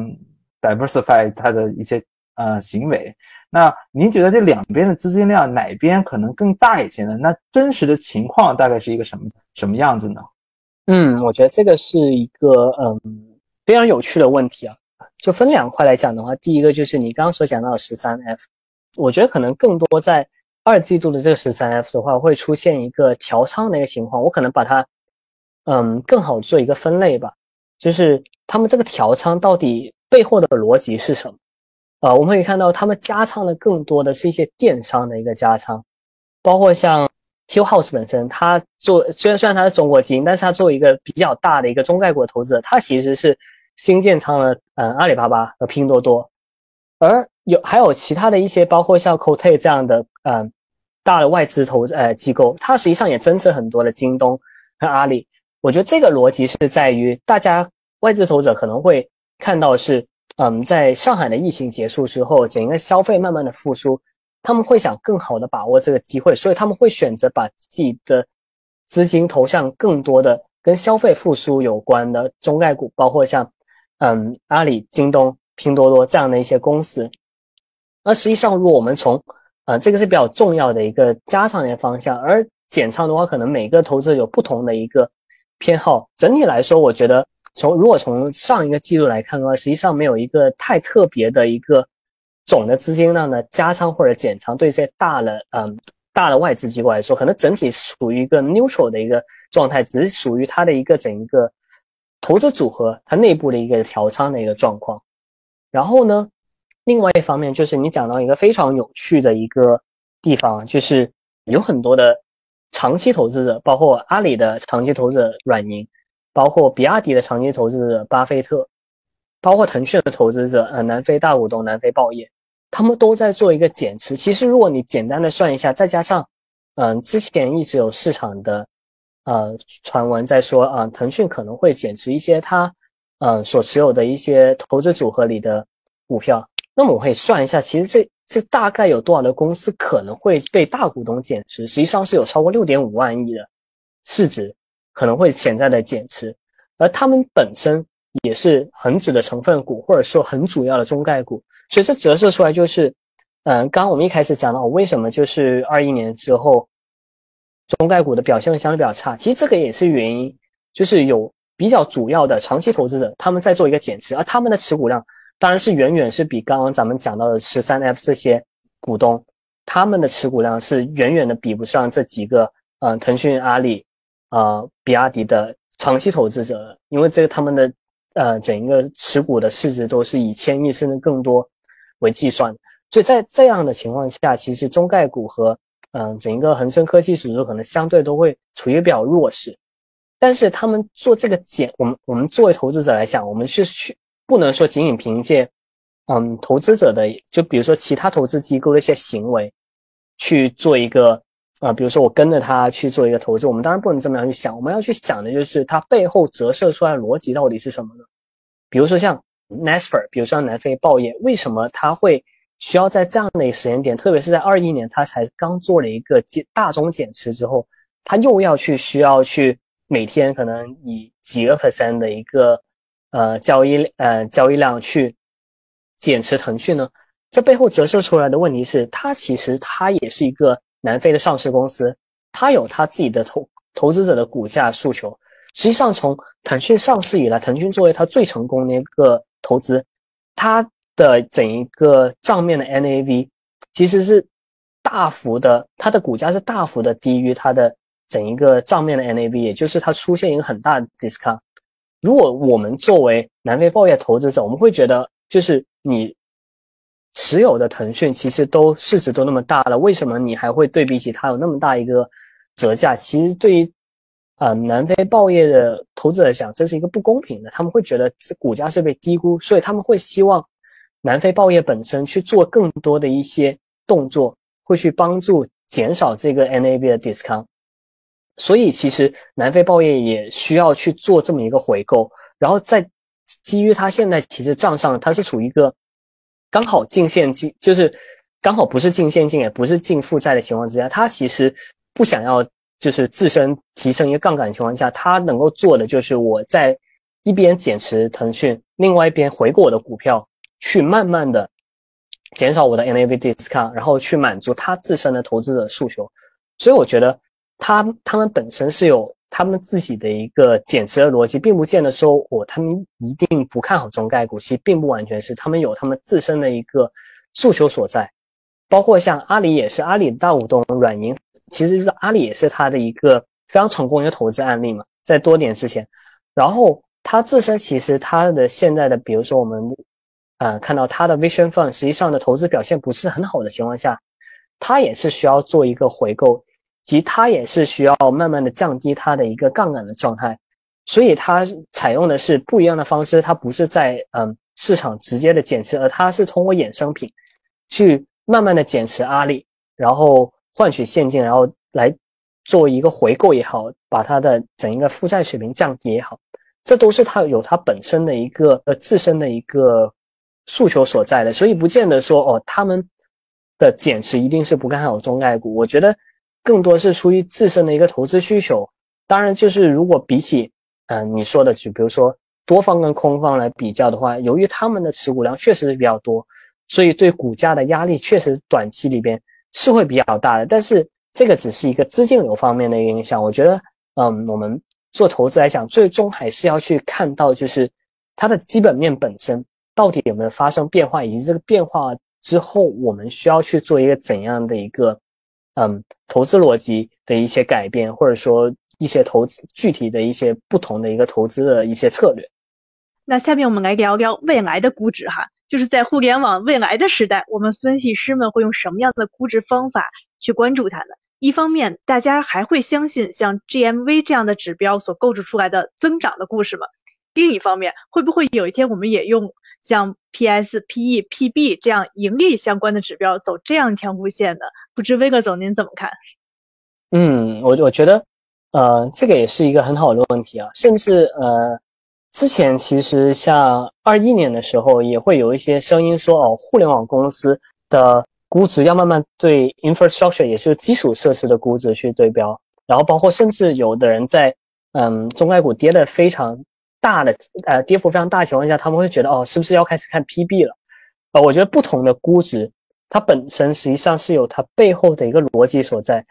估值本身每个人可以有不同的一个估值方法，最后折射出来核心就是你这个估值怎么样去跟它的基本面所对应。我觉得，嗯，在未来的这一个可预可预见未来，比如说未来三到五年，我觉得 PE 还是一个非常非常值得参考的一个估值方式。为什么呢？就是。呃，我觉得 PB 这个估值方式啊，一直都是存在。比如说我们所知道的银行也好，房地产也好，这些都是属于高杠杆的一个公司，你需要去看它的净资产的情况之下，你才需要需要用到 PB 去给它做估值。那么在互联网公司里边，实际上他们绝大多数的公司都是属于净现金的情况下，都是非常良好的现金流的情况下。哦，我指的是大中型的互联网公司，但是小型互联网公司还是很多属于一个亏钱或者烧钱的情况下，这个我们就是以另外的态度去看待。而如果看中大型的互联网公司，大部分都是现金流，所以 PB 我觉得这个估值方法是会有点过的。包括对标基础设施，实际上也是一个不同的一个商业逻辑情况下，也其实不应该这么样去对标。而最后核心来看的话，其实我觉得还是最传统的 PE。会去会是一个很好的看待中概股估值的一个方式，这是因为所有的中概股公司，你嗯，就是互联网公司 at the end，就是当咱们过去这一年多开始做一个降本增效，收入端比较的成熟了，然后净利润端从亏损到盈利，甚至可能慢慢提升你的提升你的一个净利率水平的时候，实际上你会发现它的整一个商业逻辑也好，它的财务表现也好，它的变化最大的实际上是 E。所以我觉得从 PE 的角度来好，好能够折射出来公司本身在现在这个发展阶段，无论我们说到底是白银还是青铜时代，其实更看重的是你的整一个你的一个经营效率，你的一个盈利水平的一个提升，也就是过去咱们在高速的一个用户增长、商货币化发展的情况之下，到现在到底比较稳态成熟的情况下，你去怎么样去体现你过去所讲的一个。高增速完之后，你可以做到一个很好的一个盈利水平，可以把之前嗯你所投入的，无论是你烧的钱也好，你做的一些固定资产投资也好，你做的这些投资能够获得了回报，而这个回报也就是在你未来的一个一你的 earning 去体现出来。所以其实 P 这个方式，P 这个估值还是很能够体现到未来互联网公司中概股。它未来的一个业务发展的方向，以及它的整一个业务策略的一个重心所在，我觉得。哎呀，感谢威尔总这一路下来这么多的这个干货的分享，也感觉也非常的全面。那千言万语，其实最后可能我们的听众也会落到最后的这一个问题上，就是在中概股的这个赔率的问题上。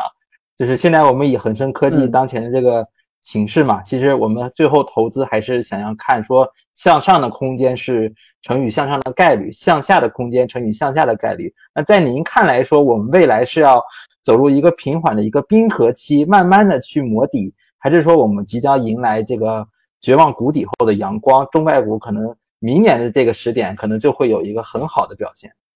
嗯，我觉得这个是一个非常值得探讨的一个问题啊。嗯，结合我刚刚所讲的，实际上。如我先说结论吧，我觉得呃，其实我们可能更多的是进入一个缓慢的一个冰河期。这个冰河期不代表说哦，我就是一颗一直处于一个冰川时代，其实也并不是。我们从人类的发展过程来讲，也不是说人类一直处于一个冰河时代嘛。冰河时代你也可以迎来一个春天，这是一个。第二就是为什么是处于冰河期呢？就是结合我刚刚所讲的估值层面，可能确实是慢慢慢慢的在一个底部，但是不见得说。我马上就处于一个可能历史新低的一个估值，去回到一个过去平均的水平。就像刚刚我在回答其中一个问题讲到的是，我们需要的是到底这个确定性在哪里？到底我们的业务转型什么时候会出现？会转型到什么样的地步？什么时候我们的一个盈利也好，或者说我们收入端的增速也好，可以见底？这些都是值得去思考的问题，而。当这些问题我们没有办法去回答的情况之下，再加上公司本身处于一个转型期的情况下，实际上又带来了一个我们是处于一个不确定性，而这不确定性结合一个相对低的估值，实际上我觉得这可能是中概股比较艰难的这一个时间点，并且这个时间点它可能是需要持续一段时间，因为我一直比较相信一点，就是公司的基本公司的股价实际上是非常非常的 closely follow，也是紧贴着我们的基本面。什么时候我们的这个基本面会慢慢慢慢变好，或者说进入新常态？无论是白银时代还是青铜时代，我们看到了一个确定性，我们知道了它的这个所处的周期在哪里，我们知道未来三到五年这公司长成什么样，我们可能就会慢慢走出这冰河期。那么到底是下一个春天，比如说我们所谓的白银期，我们互联网公司找到了一个第二增长曲线？还是说可能青铜期，可能我们的增速可能一直处于一个相对比较平缓的状态的话，这个我们是需要时间去判断的。所以其实折射出来就是，我们作为投资者，哪怕现在可能是一个相对的底部，但是我们要去结合一点，就是我们的风险偏好是多少，我们的投资周期是多少。如果说我们是一个比较追求短期回报投资者，可能我只看嗯三个月，甚至可能只是六个月的一个回报的话。那么其实，在这个冰河期其实是比较难的，你没有办法去判断到六个月之后是不是可能真的能够走出来。这个我觉得是可见性，或者说你的投资回报的赔率，如果你只这么短的一个时间里，赔率可能相对不是那么好。但是如果我们是作为一个长期投资者，我们能就是坚信公司的一个转型可以获得一个比较好的一个成功，或者说我们愿意去等着公司。它慢慢转型的话，其实现在这个赔率，现在这个估值其实是相对比较新，是值得去慢慢慢慢的去布局，去等待公司做这么一个转型的？如果说是白银期，白如果我们未来面临的是个白银时代，那么其实在现在这个肯定是一个历史低谷的一个估值的话，那么其实到了一个白银期的一个相对应的估值，我们也是可以有一个比较好的回报，哪怕我们可能只是个青铜期，就像咱们刚刚讲到，可能我的周数不是那么好，但是公司可以通过回购、派息或者 divestment 这些方式去提高股股东回报的话，实际上也不见得说我可能从现在这个低谷到青铜期，我的回报一定会很差，其实都是不一定的，而这些都是一个投资的周期。要需要去考虑，其实是一个投资的周期，我们怎么能够去结合自身的一个投资周期风险偏好，去慢慢去判断你到底是现在就买进去等，还是说可能你的你需要等到一个更加好的时间再进去？我觉得这个是，嗯，一个客观的环境，就是一个冰河期的同时，你在作为投资者结合你所考虑的一个风险偏好，所考虑的一个周期。两者结合起来，你才能去判断到你的赔率到底是什么样。无论是在哪个时期哈，我们还是要有所期待的。感谢 Winger 总您非常干货满满的分享哈。什么事情被称为无解的事儿？就是那些让你陷入死循环的怪圈，怎么走也走不出来的事儿。比如你想找时间学习，通过提升自己的能力来摆脱现在忙碌的状态，但却发现自己已经忙到了根本没有时间学习。你想通过创业赚取人生中的第一桶金，但却发现没有第一桶金，你根本创不了业。你想进入一个房间，但钥匙却在房间里，想要拿到钥匙就要先进去。这些就是死循环，是一个又一个的局。这些局把你死死的困住，让你动弹不得。那我们该怎么办呢？答案就是破局思维。哲学家叔本华曾说。世界上最大的监狱是人的思维意识。人呐，一旦敢于破局，思维的牢笼就会被彻底打开。所谓局，就是系统；破局，就是打破现有的系统，进入更大的系统。钥匙落在个房间里，但你要进去，那你可以打电话让开锁公司来开门嘛。原来只有钥匙和房间，现在有多个开锁公司。你发现了没有？原来的局呀，扩大了。把更多的可能性放进来，把局做大，这就是破局。一个局的边界决定着这个局的大小，边界的本质都是认知边界，所以局的本质都是认知局。正如我们特许金融街反复说到的认知水平那样，提升认知水平才是一个人破局的关键，而高手能看到更大的局。人生如棋，识局者生，破局者存，长局者赢。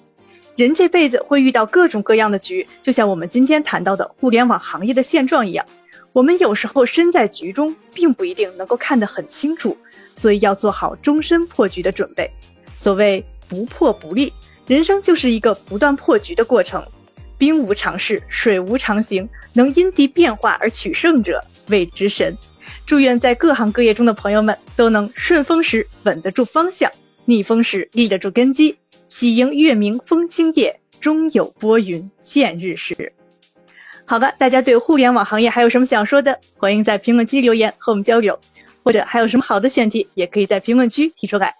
如果你们喜欢这期节目，还请多多点赞、打 call、收藏、转发支持我们哦。如果大家还想收听我们的往期节目，可以在各大音频播客平台搜索“特许金融街”或者“北京金融分析师协会”，订阅和关注，那真是对我们最大的鼓励了。想要获取本期图文推送和进一步了解协会其他精彩活动的朋友们，可以继续关注我们的公众号“北京金融分析师协会”。最后，再次感谢 Vivo 总的到来，我们下期见，拜拜。